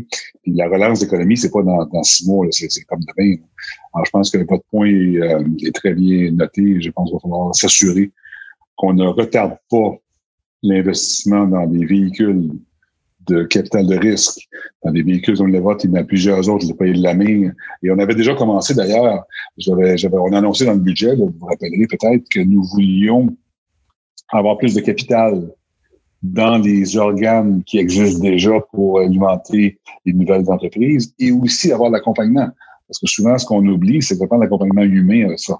Et ce, ce, budget-là est approuvé. C'est sûr que là, on est en train de revoir tous les, les budgets. Je pense qu'on commence quasiment à zéro, mais je pense que le, la relance économique du Québec doit passer par, entre autres, alimenter euh, la chaîne des capitaux pour les, les startups d'innovation. C'est ce qui nous caractérise comme étant unique par rapport à d'autres euh, écosystèmes. En tout cas, Pierre, à titre de président de Ange Québec Capital, c'est de la musique à mes oreilles parce que c'est sûr que dans une situation comme ça où on voit évidemment le gouvernement qui va qui va déployer des des efforts colossaux pour soutenir les entreprises majeures, les grands créateurs de richesses, les grands créateurs d'emplois. Euh, C'était évidemment inquiétant de voir que peut-être qu'on pourrait laisser tomber euh, ce jardin de jeunes pousses, entre guillemets, qu'on a pris euh, des, une dizaine, une quinzaine d'années à, à, créer et entretenir. Il aurait été peut-être périlleux de le laisser de le laisser tomber. Alors savoir que vous avez partagé cette vision qu'il faut garder ce, ce, cette serre de jeunes pousses bien en vie, bien en vigueur pour pour les années futures de l'économie québécoise. C'est en tout cas définitivement très rassurant pour euh, les dizaines de petites entreprises qui nous écoutent et les startups innovantes qui nous écoutent. Euh, Pierre-Olivier, merci, merci euh, Patrick Gagné pour votre question. Pierre-Olivier, merci. C'est à votre tour bonsoir, Monsieur le ministre. Pierre-Olivier Mercier, propriétaire des boutiques Walk-in. On est dans le commerce de détail. On a des magasins au Québec et en Ontario. Euh, ma, mon contexte de question, je suis un peu celle de Guillaume Lemoine. Euh, avec les aides financières actuelles dans les institutions impliquées, surtout en ligne vers le court terme, euh, on considère que les PME vont se ramasser de façon prévisible avec des ballons financiers à rembourser face aux institutions prêteuses, conventionnelles ou privées, ou que ce soit les bailleurs, euh, ou encore leurs fournisseurs, ce qui, ce qui créera d'énormes difficultés financières afin de se remettre en marche euh, par la suite de la crise. Donc, ma question est la suivante. Serait-il possible de regrouper, de regrouper euh, les chefs d'entreprise du Québec pour chaque industrie comme la construction, le commerce de détail, le tourisme, etc., pour trouver des solutions adaptées à chaque domaine d'affaires, autant à court terme ainsi que pour la reprise à moyen et long terme, afin de mettre en place des centres de crise d'une intervention axée sur chaque industrie d'affaires? C'est une très bonne suggestion. Et euh, d'ailleurs, je suis, je suis, heureux de savoir qu'on a, on a quand même, euh, je pense, 16 grappes industrielles au Québec. Et déjà sur les grappes industrielles, on a vu euh, Mme Zachary tantôt, là, qui est très active dans sa grappe, puis même chose pour d'autres. Et honnêtement, à date, je dirais dans 5 ou 6 des grappes, j'ai eu beaucoup de sollicitations de, des, des dirigeants de ces grappes-là, puis il y a beaucoup de, de commentaires qu'on a reçus d'intervenants à l'intérieur des grappes qui nous a aidés. Alors, évidemment, pas tout le monde est grappé au Québec. Là. Il y a des industries, il y a des, il y a des entreprises qui ne sont pas dans une grappe. Alors, euh, c'est une très bonne recommandation. Et d'ailleurs, euh, je n'ai jamais voulu prétendre que dans la sortie de crise, euh, les, quatre ministres qui ont été sollicités, à nous quatre, nous ne pouvons pas trouver toutes les solutions. Et clairement, on va trouver de façon coordonnée façon organisée, parce que sinon ça peut devenir un peu cacophonique. Mais c'est important, je pense, que des, gens qui ont eu du succès, autant dans les petites que les grandes entreprises, puissent être mises en, collaboration. Et je vous dirais que j'ai reçu déjà beaucoup de, de sollicitation de gens comme vous qui sont prêts à pouvoir aider. Et non, le point, le point est bien fait. Et euh, effectivement, je, je, tantôt, je me répète, mais euh, je pense que notre devoir à court terme, c'est de mettre de la liquidité dans le système. Moi, je, veux qu'on, que tout le monde ait accès à la liquidité, autant au niveau social qu'au niveau entreprise. Mais peu de temps après la sortie de crise, il va falloir s'assurer que pas juste au niveau des prêts d'entreprise, comment est-ce qu'on va, on va remodeler le, le de ces prêts-là, mais aussi qu'est-ce qu'on peut faire comme stimulus. Je pense, à, je pense au tourisme. Le tourisme, ça va être, ça va être euh, très complexe, la sortie de crise. Euh, comment est-ce qu'on va faire des stimulus? Et là, évidemment, il y avoir des, des, des interventions euh, gouvernementales qui vont être systémiques pour des industries qui vont être carrément des subventions, des, des catalystes pour augmenter. Le, domaine du retail, le domaine du commerce est un très bon exemple. Je pense que on a tous, on est tous sensibles au fait que l'avènement des Amazones, entre autres, a créé un, environnement excessivement hostile. Alors, il faut comme, comme gouvernement, on a deux choix. On laisse, on laisse ça perdurer, puis on va peut-être voir la fin de plusieurs commerces, ou on dit non, on va juste s'assurer, peut-être que la solidarité québécoise va faire surface. Et non, il faut s'occuper que nos entreprises, euh, collectivement, puissent avoir euh, une plateforme qui va leur permettre de pouvoir compétitionner. Et ça, c'est probablement le rôle du gouvernement de mettre la première charge dans la batterie. Je pense que j'ai des gestes concrets que j'envisage qui vont être faits à court terme, qui vont pouvoir euh, aider, entre autres, votre industrie, mais il n'y a pas juste vous, il y a d'autres industries. Alors, votre point est bien, euh, bien noté. Merci beaucoup, M. Fitzgibbon. Merci beaucoup, Pierre Mercier. Euh, on va passer justement avec Marie Brossard. Marie qui a justement des idées sur ou une thématique autour d'Amazon. Marie, je vous laisse le micro. Euh, bonsoir, bonsoir à tous, bonsoir Monsieur le Ministre. Mon nom est Marie Brossard, la compagnie Lulubel Co, des préparations à gâteaux biologiques sans gluten et végétaliennes. Et effectivement, ma question concerne euh, les ventes en ligne. On voit très bien euh, l'essor efférent, incroyable. Je crois qu'on a sauté 10 à 15 ans de prévision. Les ventes en ligne sont vraiment prennent de l'ampleur. Donc, ma question pour le gouvernement, c'est quelles seraient les stratégies justement pour contrer le géant Amazon et permettre aux joueurs locaux euh, de développer leur entreprise, euh, leur commerce en ligne, euh, sachant que certaines compagnies, pas juste Amazon, ne payent pas leurs taxes et ceci à travers le monde. Et merci d'avoir adressé déjà cette question avant que je la pose. Euh, c'est sûr, c'est un sujet qui est très euh, très large. Et je vais commencer par la fiscalité. Je pense que c'est là que ça part. Bon, on a, on a réglé, je pense en partie, le, domaine de la taxe de vente. je pense que c'est assez, assez équitable maintenant. Au niveau de la taxation, écoutez, euh, mon collègue Eric Girard travaille activement là-dedans. Je lui en parle régulièrement. Je pense que c'est un enjeu de CDE. On a, on a, on va donner une anecdote.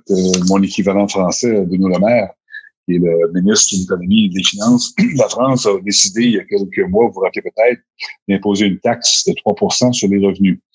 Ben, écoutez, c'est une base confidentielle, même si on est 1000 personnes au téléphone, euh, il a collecté pratiquement zéro. Alors, on, peut pas, on, on, peut pas aller à la chasse avec un tire-poids. Alors, je pense que l'OCDE, puis d'ailleurs, euh, il y a eu des discussions, M. Morneau, le ministre des Finances fédérales, l'a confirmé. Je pense que c'est un problème systémique mondial et même américain. Alors moi, je suis, je suis confiant que, bon, là, c'est la crise a retardé ça, je suis confiant que les, euh, les pays du G7, entre autres, et l'OCDE, a pris connaissance que si on veut adresser l'enjeu de l'équitable équitable au niveau fiscal, faut le faire de façon mondiale. Alors moi, je, moi, je suis confiant que ça va, ça va se produire. Sur une base plus, euh, plus euh, domestique pour le Québec, euh, écoutez, je pense qu'on a parlé à plusieurs reprises dans la, conférence ce soir. le, le, gouvernement est prêt à saisir la solidarité québécoise qui émerge de ce conflit ou de cette pandémie plutôt, et on est prêt à activer la batterie pour être sûr qu'il y a des qu'il y a des, un écosystème, qu'il y a un collectif qui puisse être créé où les commerçants d'une part, les producteurs d'autre part puissent avoir un lieu de rencontre virtuelle on va favoriser euh, qu'il y a une consolidation, qu'il y ait un, un, effort collectif. Et moi, je pense qu'on on est là. Je pense que la population du Québec, d'une part, est sensible à ça. Euh, les commerçants veulent, veulent s'organiser. Plusieurs euh, peut-être pas tous les moyens financiers ou moyens technologiques. Alors, le, rôle du gouvernement, c'est de, de, devenir un peu la batterie, hein, de, de, de, charger cette batterie-là plutôt. Alors, je peux vous confirmer qu'on est là. Euh, du premier ministre, euh, tous les ministres, on veut favoriser ça, tout en respectant le fait qu'on va rester international. Et on dit que les, les, les, barrières ont disparu tarifaires, les barrières géographiques. Alors, je pense qu'on va revoir une certaine euh, centralisation de l'économie, mais en même temps pour rester euh, international. Alors, moi, je pense qu'on est capable de, faire les deux. Et définitivement, je pense qu'on est euh, sensible à ça. Et je pense que la population d'une part et le gouvernement d'autre part veut que ça se passe. je pense qu'on a les ingrédients pour avoir une très bonne recette. On dit qu'en affaires, Pierre, on dit qu'en affaires, le timing is everything. Je pense que c'est peut-être effectivement un bon timing de prendre ce, ce taureau-là par les cornes. Absolument. Euh, d'ailleurs, à cet effet, je, vais prendre un petit encore euh, parce que ça m'interpelle beaucoup, ce sujet-là, euh, cette guerre commerciale que les géants nous livrent sur nos marchés locaux et, et, même nos capacités internationales. Parce que je sais bien que mon sujet, c'est pas Pierre Fitzgibbon, le ministère de, le ministre de l'économie du Québec, là, qui peut toucher à ça, mais peut-être que si on t'en parle à toi, il, peut peut-être avoir des, euh, des messages qui vont se faire au fédéral, mais il y, a, il y a quand même quelque chose qui doit être ajusté aussi entre les pays, c'est définitivement les lois postales, parce que ça n'a aucun sens qu'un commerçant québécois qui veut choper, euh, je sais pas moi, un t-shirt à, à Joliette, euh, de la Valtrie à Joliette, la municipalité d'à côté, ça va lui coûter 8-10 piastres de frais postaux, alors que le Chinois en Asie peut nous choper euh, un truc à deux pièces pour, euh, pour zéro frais de shipping. Euh, il y a définitivement quelque chose qui marche pas dans les dans les systèmes postaux, dans les lois qui gérissent la tarification des postes à travers l'international, puisque ça nous empêche nous de revendre nos produits. Imaginez le, le shipper un, t-shirt à 20 pièces à l'autre bord de, l'autre bord de la planète, ça, ça, va définitivement coûter deux trois fois le prix du t-shirt, alors que nos, nos nos jeunes achètent aujourd'hui sur Internet, sur Alibaba ou AliExpress, des tonnes de produits qu'ils reçoivent avec aucun frais d'expédition, tout ça assumé la poste chinoise. Ceci étant dit, je sais que c'est pas de votre de ressort, mais définitivement que je pense que c'est un sujet qui mérite d'être adressé à haut niveau entre entre ministres euh, économiques et finances. Euh, écoutez, je laisse la parole à Stéphane Parent. Stéphane, s'il vous plaît, prendre le micro. Je suis là. Je suis là. Euh, bonjour, Monsieur le ministre. Premièrement, je tiens à vous remercier pour votre accessibilité. C'est assez unique ce qu'on fait ce soir. Moi, je suis Stéphane Parent, directeur général d'Espace OBNL. Moi, je me lève le matin pour soutenir les gestionnaires d'OBNL de tous les secteurs. Euh, ma question, euh, je vais mettre un petit peu de contexte, même si on manque de temps, mais considérant que le tissu économique du Québec est constitué de beaucoup d'OBNL qui sont peu subventionnés. Je pense à beaucoup des organismes qui nous diffusent ce soir, comme le réseau des femmes d'affaires, le réseau M, les chambres de commerce locales, euh, beaucoup d'associations sectorielles qui vivent de leurs activités puis de leurs commandites. dans le cadre de la relève, du retour, puis les prochaines semaines, comment vous allez vous assurer que cet écosystème-là va être là pour le développement économique et le soutien des entrepreneurs? Euh, je, je, je, je, je, je, réponds à la question de Serge parce que ça m'a interpellé tantôt. Euh, je, je, je, donner, je vais revenir à vous après. Euh, Serge, je vais donner une, anecdote. Je parlais à M. Baines, euh, qui est le ministre de l'économie fédérale, comme tu sais. Puis je disais l'autre fois, on parlait de la chaîne logistique. La chaîne logistique que, auquel tu réfères, elle est, elle est déficiente, il n'y a aucun doute, au Québec et au Canada. Puis j'ai relaté à mon expérience, j'ai travaillé dans les télécoms une partie de ma vie. Là, et il y avait un temps, on se rappelle, on appelait en Chine, ça coûtait 20 fois le prix d'appeler de Montréal à Joliette. Aujourd'hui, le, concept d'une longue distance d'un télécom n'existe plus. Ça coûte pas plus cher d'appeler à Hong Kong que d'appeler à Laval de Montréal. On a vu déjà une certaine certaine amélioration au niveau de nos... C'est pas encore parfait, c'est pas ça encore, mais on s'en va là. La même chose s'applique au niveau de la chaîne logistique, puis on a eu la, discussion précise par rapport à ça. Et je pense que si on veut réussir à créer notre, notre, notre que nos commerçants puissent, puissent, être performants, il faut que la chaîne logistique euh, suive. Alors, présentement, on est dans la même situation que les télécoms étaient il y a plusieurs, euh, plusieurs années. Bon, M. Parent, venir à votre question pour les OBNL. Oui, euh, d'une part, les programmes que nous mettons en place avec les FLI, avec Investissement Québec, s'appliquent aussi aux OBNL. Deuxièmement, euh, un des problèmes que nous avons, ça par rapport au COVID-19, un des problèmes que nous avons au Québec, quand, quand je disais qu'on avait euh, une, sous-productivité par rapport à nos voisins ontariens ou euh, d'ailleurs dans le monde, un des problèmes avec nos PME, c'est qu'il faut trouver une façon de pouvoir euh, avoir de l'accompagnement humain. Alors, dans bien des cas, l'accompagnement humain dans l'entreprise se fait par des entreprises de services ou par des OBNL. Alors, moi, je suis très conscient que pour combler l'écart de productivité, il va falloir avoir des gens, des êtres humains qui vont pouvoir accompagner l'entrepreneur. Puis souvent, les associations euh, peuvent jouer un rôle. Puis je reviens au GAP. Là. Euh, tantôt, by je disais qu'il y avait 16 GAP, il y en a 10 GAP. Mon ami et moi m'a remis à l'ordre, peu importe. Alors, via les GAP, qui sont un peu des OBNL, via d'autres organismes, je pense qu'on a du talent euh, qui peut permettre d'aider nos entreprises. Alors, définitivement, c'est quelque chose qu'on va vouloir valoriser. Et entre-temps, on va aussi s'assurer qu'ils vont survivre comme les entreprises. Merci. Merci beaucoup, Pierre. Je vois le temps qui passe. Euh, est-ce que vous êtes encore euh, d'accord, Pierre, pour passer une quinzaine de minutes avec nous? Oui, on va le faire. Je, je, manque la période de questions euh, à l'Assemblée nationale, donc on va le faire. C'est beaucoup plus euh, collégial de le faire ici. On va continuer encore ben, on apprécie beaucoup euh, votre disponibilité, Pierre. donc, je vais m'empresser, je ne prendrai pas de place et je laisse toute la place aux entrepreneurs ce soir. Alors, Danick Baudry, c'est à votre tour. Oui, bonsoir, M. Fitzgibbon. Mon nom est Danick Baudry. Je suis propriétaire d'entreprise dans la région de la Naudière Joliette. Petite PME. Ma question est d'ordre général. On a vu que Ottawa a sorti euh, euh, l'artillerie lourde pour essayer de, stabiliser l'économie, relancer l'économie. Euh, ma question est quels moyens le gouvernement a-t-il à sa disposition à la sortie de la crise pour relancer l'économie de façon forte, euh, puis dans un contexte aussi où, ce que les, économies mondiales vont avoir un repli sur eux-mêmes, puis vont avoir un réflexe euh, protectionniste.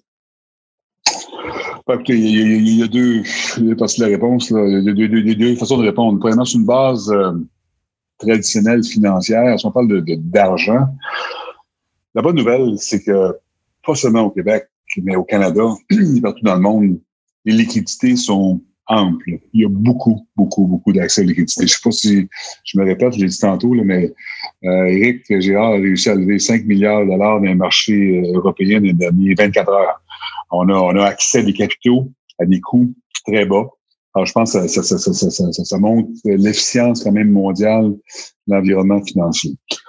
D'autre part, si on regarde en termes budgétaire traditionnel, mais vous vous rappelez, au Québec, on a, euh, on a des finances qui sont quand même très, très saines, il faut l'avouer. On a un fonds de stabilisation qui, qui, approche le 15 milliards. On a, entre guillemets, accès au fonds de génération qui est un autre 5 à 6 milliards. Alors, je vous dirais qu'avec le programme fédéral, puis il faut s'entendre que le programme fédéral, on va en payer 20% mais on parle d'un déficit, il y a des gens qui parlent de 150 milliards, d'autres qui vont jusqu'à 250 milliards, des chiffres qui sont faramineux. Mais aujourd'hui, honnêtement, je ne pense pas qu'on puisse regarder ça en termes d'endettement. Je pense que, quand on le dit, de, de, de, vouloir euh, protéger nos ressources financières et de briser le tissu économique serait une erreur majeure. Donc, c'est-tu c'est-tu 10 milliards qu'on va dépendre, qu'on va avoir au Québec? C'est-tu 20 milliards, 30 milliards? Honnêtement, avec M. Legault et M. Girard, on n'est pas préoccupé par ça. Je pense qu'on a la capacité d'emprunt, on est capable de, de, mobiliser euh, les fonds appropriés, on est capable de de nos entreprises. Alors honnêtement, je dirais pas que c'est un buffet ouvert, là, je ne pense pas qu'on puisse utiliser les mêmes paradigmes du et d'avoir des contraintes financières. Je pense qu'il faut, être parcimonieux. Et c'est sûr que quand on regarde les programmes de subvention par rapport à des prêts, il faut être, faut être, faut être prudent mais euh, on, on, on, ne lésinera pas. Il y, a, il y, a, déjà des situations qui vont nous coûter des centaines de millions des entreprises importantes au Québec qu'on ne sera pas tombé. Donc, on ne sera pas affecté par des enjeux, euh, par des paradigmes financiers qui sont plus pertinents aujourd'hui. Merci beaucoup. Pierre, euh, écoutez, euh, juste faire un petit, une petite pause de, de, 15 secondes rapide. On a été plus de 2700 ce soir euh, ensemble à, écouter cette intervention que tu fais auprès des entrepreneurs du Québec. Alors, c'est quand même, c'est quand même pas rien. C'est 2700 personnes qui, ont, qui ont écouté nos conseils, nos questions, vos questions, vos conseils plutôt, parce que j'ai rien dit ou à peu près.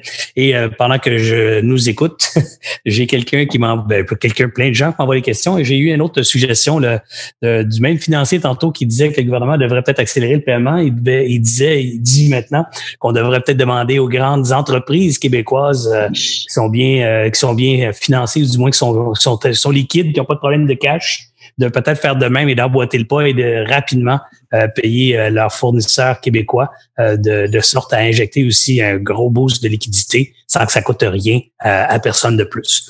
Alors peut-être que le ministère pourrait emboîter, pas emboîter, mais inviter ses, ses collègues ou ses, ses, ses, associés, ses partenaires économiques à emboîter le pas au niveau des payables. Charles Olivier, non, excusez-moi, j'ai euh, Lise Diesel d'abord. Euh, Désiel. Lise, euh, d'ailleurs, c'est une amie que je, je massacre toujours son nom de famille, pauvre, Lise. Alors, Lise, c'est à toi le micro. Oui, allô Serge. C'est pas grave, tu me maganes à chaque fois, mais.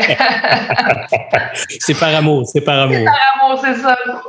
Monsieur le ministre, bonsoir. Merci euh, d'être là. Euh, moi, euh, Lise Dédier, propriétaire d'une entreprise manufacturière en Estrie. mon service est un service en B2B. Donc, je suis un intrant de service essentiel présentement. Et je suis tout à fait d'accord avec la, la, mesure du CPU que le fédéral a mis en place. Cependant, présentement, cette mesure-là, c'est mon pire compétiteur. Donc, moi, je suis ouverte en pleine opération et mes employés euh, ont un salaire de base de 14,50. Donc, ils viennent travailler chez moi pour 80 dollars par semaine. Est-ce qu'il y a une aide qui est pensée pour euh, bonifier ces employés-là qui restent à l'emploi pour des services essentiels? Métro a mis en place euh, un 2 dollars, un 2 dollars de bonus. Euh, mais Métro n'a pas le même portefeuille que moi. Écoutez, c'est une euh, question qui est pertinente. Si, euh, je, pense, sans, sans, prétention, que si notre rencontre avait eu lieu demain soir, vous nous auriez remercié pour ce qu'on ah! fait. Alors, alors sans, sans, sans enlever toute la foudre de, de l'annonce qui pourrait être faite demain, vous avez vu aujourd'hui, on a fait une annonce pour le 4 de l'heure pour les employés du système de santé publics et privés qui s'occupent de nos, euh, de nos aînés et sont ceux qui sont la première ligne pour le COVID-19. Je pense que c'est un, très bon programme. Euh, on, on, va élargir le programme et mon collègue Éric Girard demain fera une annonce. Je vais lui laisser le bénéfice de son annonce, mais je pense qu'on va euh, respecter un peu ce que vous mentionniez parce qu'effectivement, le programme du PCU, du fédéral, euh, crée des, euh, une certaine perversité dans ce qui, qui était fait. Alors, il faut s'assurer que qu'il soit équitable. Alors, euh, j'ose croire que demain, vous serez euh, heureux, sinon, ça pas Ah, ben, je suis enchantée de vous avoir posé cette question ce soir merci beaucoup pour euh, le petit scoop. Merci beaucoup, Lise. écoutez, Pierre, vous avez remarqué ce soir qu'il n'y a pas que des questions, il y a eu quelques suggestions. Il y en a une intéressante qui s'en vient de Charles Olivier. Alors, Charles Olivier, je vous laisse la parole. Merci beaucoup, Serge. Bonsoir, euh, Monsieur le ministre. Merci beaucoup pour votre euh, votre temps. Donc, euh, oui, c'est une question sous forme de, suggestion, effectivement. on se souvient que de 1979 à 2003, il y avait le fameux régime d'épargne-action qui a appris à beaucoup, beaucoup de Québécois à, à placer son argent en bourse. puis, il y avait des crédits d'impôt à ce moment-là pour les investisseurs qui investissaient dans le capital action des entreprises québécoises. Or, c'était réservé aux entreprises qui étaient déjà en bourse. Euh, donc, la suggestion euh, sous forme de, de, de, questions pour vous, seriez-vous, euh, euh, dans le fond, intéressé à avoir un nouveau régime d'épargne-action où, dans le fond, les, les, les investisseurs type ange, investisseurs, donc des gens qui ont le, statut d'investisseurs qualifiés, pourraient investir dans le capital des entreprises, peut-être sous forme de débenture convertible ou directement dans le capital, mais ça donnerait justement un outil qui serait pas tout à fait à 100% de la dette et en même temps un crédit d'impôt là qui serait intéressant pour faire sortir le cash des de la, poche des, gens qui ont eu du succès et qui veulent redonner à, la prochaine génération? C'est une question qui, euh, qui revient continuellement. Et euh, moi, moi, moi, moi, j'étais un peu euh, un peu contrarié sur le programme de, de REAC, je, je vais m'expliquer.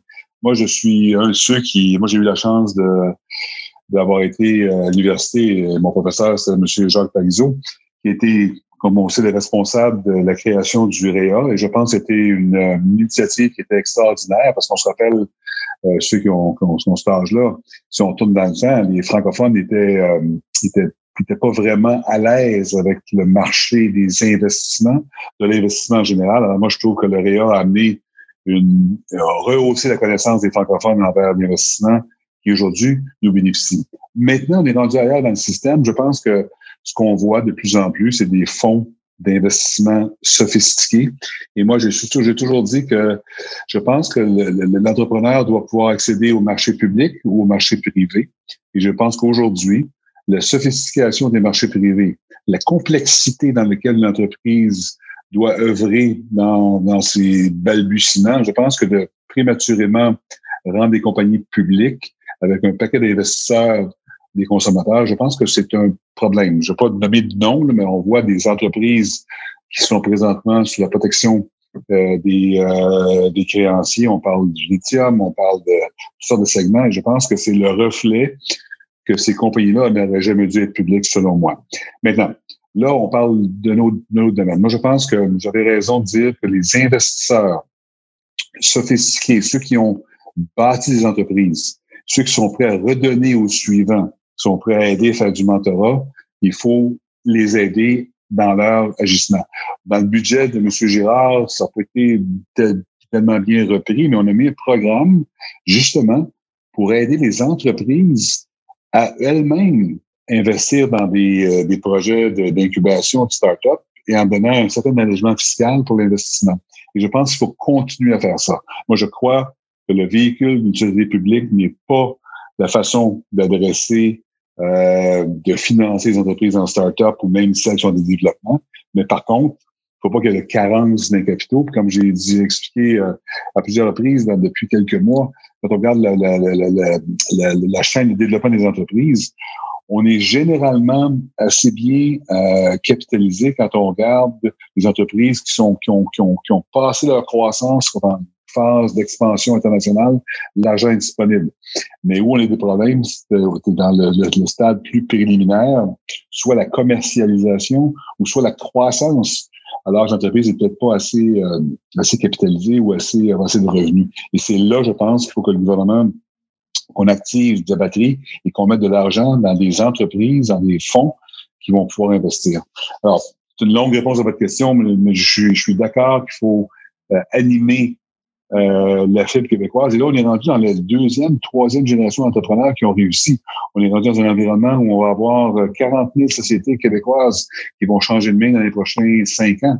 Alors, tous les entrepreneurs qui ont en haut de 60 ans aujourd'hui, qui ont, qui ont du capital, peuvent jouer un rôle important dans cette chaîne d'approvisionnement-là. Et moi, je pense qu'il faut euh, inciter ces gens-là à voir mettre le capital. Il y a d'autres véhicules qu'on va regarder. Alors, je suis totalement sensible Alors, Je suis pas sûr que le REA et euh, le REA 2, 3 ou 4 est la façon de le faire.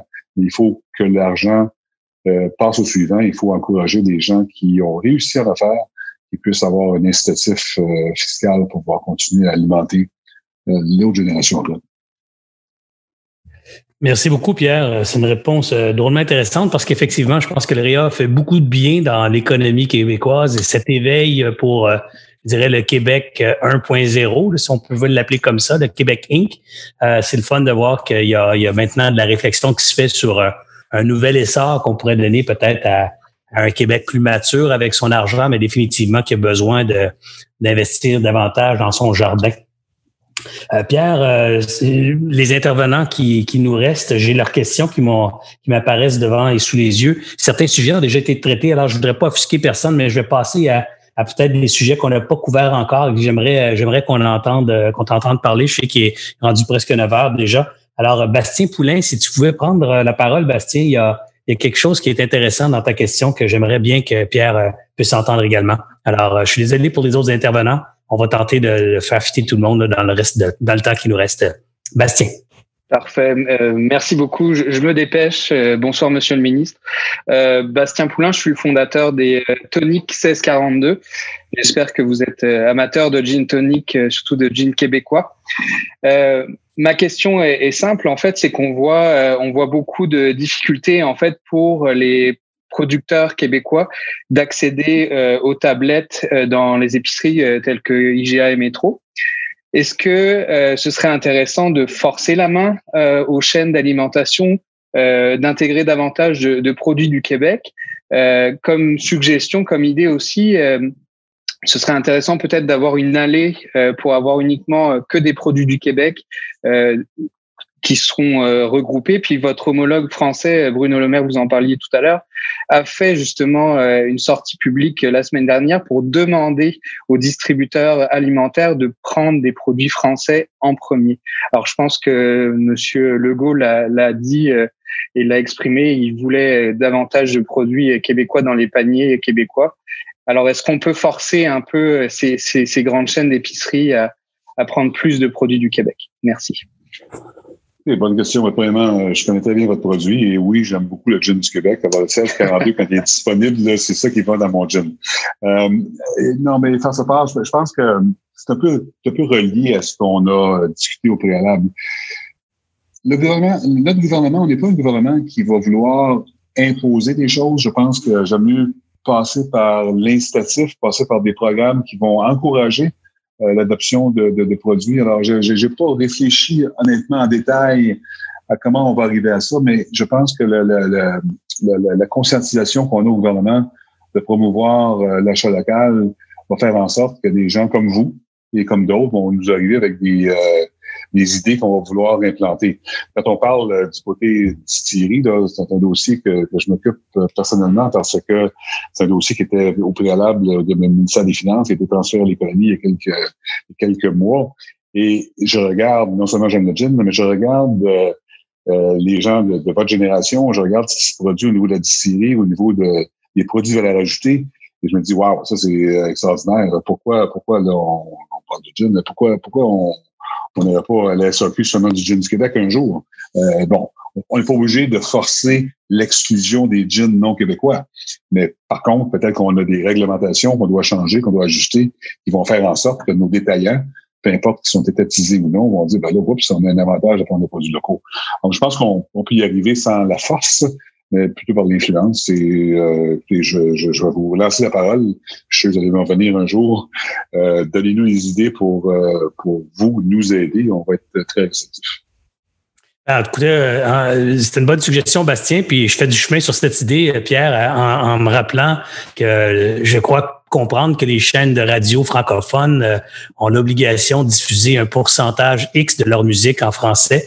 Euh, ça fait partie de leur licence. Euh, J'ai je pense que ça pourrait être une bonne idée, euh, peut-être sans les forcer, mais de d'aider et de tendre la main, je dirais, un petit peu plus euh, euh, significativement toute l'industrie alimentaire pour pour faciliter l'accès à la distribution ou à la ou à la revente de leurs produits, parce que vous savez que quand il y a trois, quatre chaînes alimentaires qui sont dominées par des grands joueurs, puis si on réussit pas à rentrer dans ces grands joueurs-là, on est condamné finalement à de très petits volumes sur un grand territoire à couvrir.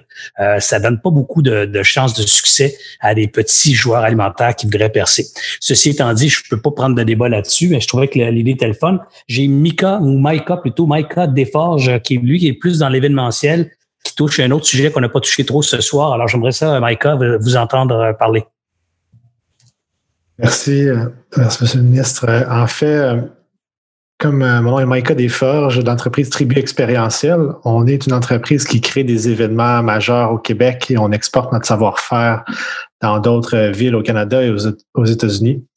Comme vous le savez, ben, l'industrie événementielle a été dans les premières à être touchée par le COVID-19. Puis avec l'annulation de plusieurs événements, Ma question, en fait, j'en ai deux. Est-ce qu'il y aurait euh, des mesures à venir dans pour l'industrie de l'événementiel en lien avec euh, les rassemblements annulés cet été?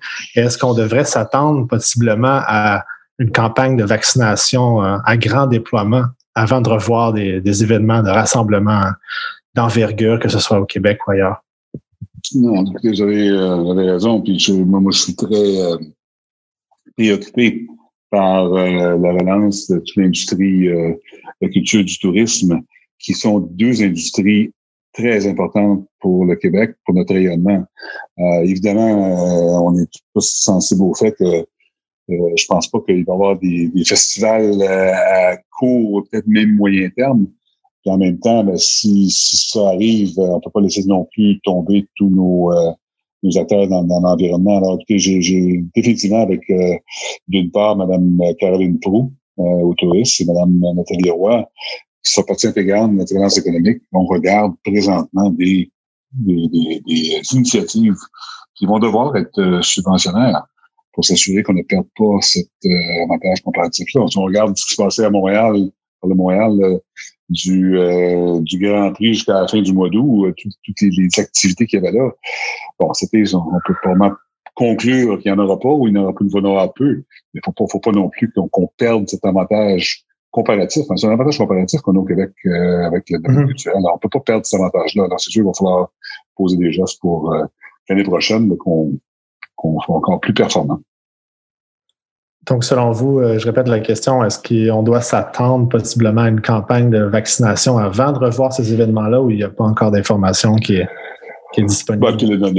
la, vaccination, je pense que ça, va de soi. C'est sûr que tout le monde travaille. On a, on a d'ailleurs, on a annoncé la semaine passée, on a mis euh, beaucoup d'argent au Québec dans une société qui s'appelle Medicago pour Et il y a d'autres initiatives dans le monde. C'est sûr qu'il va y avoir un vaccin qui va, qui va se créer pour le COVID-19.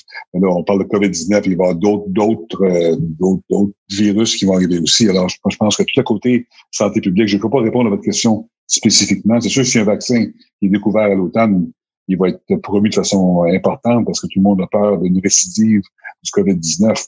Il va passer plus loin que ça. je pense faut trouver une façon, au niveau santé publique, de rassurer les gens que le regroupement va être quelque chose qui va être euh, favorisé dans, un avenir euh, pas trop lointain.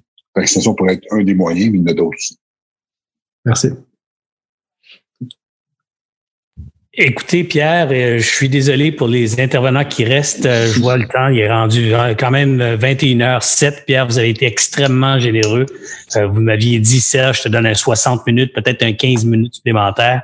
ça fait 97 minutes qu'on est en onde. Alors, un gros, un gros merci pour ta générosité, Pierre. Ça démontre tout l'engagement que tu as euh, pour euh, l'écosystème euh, québécois, l'écosystème économique québécois.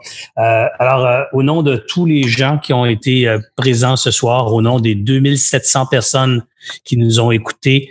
encore une fois, je joins ma voix ou je prends ma voix pour pour pour pour exprimer leur gratitude et leur encouragement à continuer. Pierre, l'équipe du gouvernement, incluant toi personnellement, vous faites un job incroyable. Je l'entends tous les jours. On est extrêmement fiers de notre équipe euh, euh, à la tête de, de, la machine gouvernementale québécoise et définitivement très très fiers des gens euh, qui représentent cette équipe-là, dont, dont Pierre Fitzgibbon. Alors, une, grande main d'applaudissements. Tu pourras pas l'entendre, évidemment, mais je suis convaincu que tu la ressens, une grande vague d'amour également de la part de la population envers, envers Pierre Fitzgibbon. Merci beaucoup, Pierre, d'avoir été là. Merci beaucoup, Serge. Je le mot de la fin. Écoutez, euh, je te remercie de l'invitation. Je pense que c'est une belle opportunité. Euh, je suis vraiment impressionné par bon, l'intérêt des gens envers le sujet, démontre la solidarité du peuple québécois. Et euh, comme M. Legault aurait pas de le dire, je pense que tout ensemble, on va y arriver. Alors, je suis vraiment content d'avoir participé à ça. Je suis vraiment content d'avoir eu des très bonnes suggestions. J'ai pris beaucoup de notes. Puis au plaisir de se revoir. Merci beaucoup, Serge. Merci beaucoup, Pierre. Encore bonne fin de soirée. Alors, euh, je vous rappelle, euh, je vous rappelle à tous ceux qui sont encore là, qui ont, qui ont tenu la route. Euh, demain, il y a une autre live à 13 h demain après-midi. Manquez pas ça. C'est un survol de l'économie par deux économistes en chef de la Banque nationale. J'ai écouté, j'ai vu déjà cette présentation-là et je les ai invités, je les ai contactés live.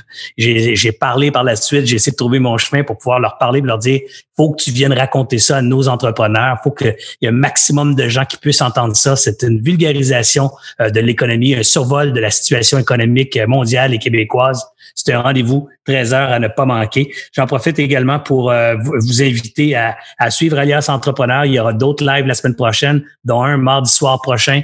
Euh, deux avocats d'affaires qui viennent répondre concrètement aux, questions de comment démêlent les programmes d'aide gouvernementaux, comment s'y retrouvent, quels sont les, les, différents, les différents avantages, les avantages, les particularités de l'un et l'autre pour nos employés pour moi comme travailleur autonome, pour moi comme propriétaire de petite entreprise euh, et comme comme euh, et pour mon entreprise elle-même. Alors, définitivement, c'est beaucoup de réponses concrètes euh, qui vous attendent mardi soir prochain.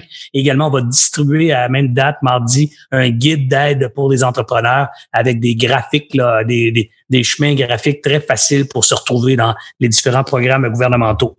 J'en profite aussi pour remercier tous nos partenaires de diffusion ce soir. Euh, on était euh, une quinzaine de sites ensemble à partager euh, cette émission. Alors, un gros merci à l'Association des clubs étudiants entrepreneurs du Québec, à Ange Québec, à Bonjour Startup Montréal, à la CDEJ MRC de Juliette, le centre de transfert euh, d'entreprises du Québec, le CETEC qu'on dit, l'École des entrepreneurs du Québec, euh, l'espace Espace au BNL, Expo Entrepreneur, FAMESA, la grappe de la grappe mode. Je suis désolé, euh, débit, j'ai pas le, pas le M avant. Je pense à la grappe Montréal mode.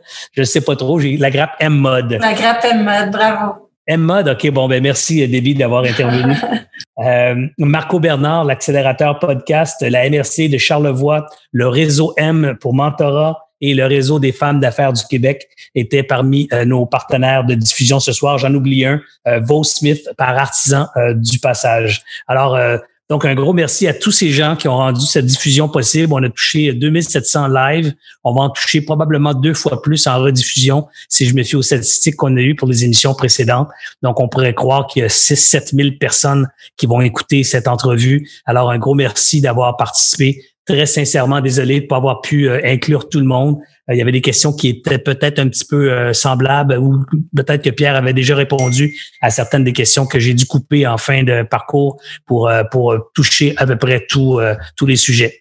Alors encore une fois, merci beaucoup à, vous tous d'avoir été présents. Je vous invite à nous suivre sur Alias Entrepreneur, les pages Facebook, le site web aliasentrepreneur.com. Le membership est gratuit. Vous avez simplement de devenir membre. Vous allez pouvoir consulter tous les contenus, des centaines de vidéos qui donnent des réponses concrètes à nos entrepreneurs, euh, des réponses concrètes à leurs questions concrètes, euh, des, des liens utiles euh, pour la gestion de la crise. On a publié un guide pour entrepreneurs en gestion de crise. Tout ça sur aliasentrepreneur.com. C'est gratuit. C'est pour vous, les entrepreneurs, pour vous aider à passer votre entreprise au prochain niveau et certainement, du moins, à traverser cette crise. Encore une fois, merci d'avoir été là. Je vous souhaite à tous une belle fin de soirée et n'oubliez pas de partager cette vidéo à votre réseau d'affaires, à vos amis entrepreneurs.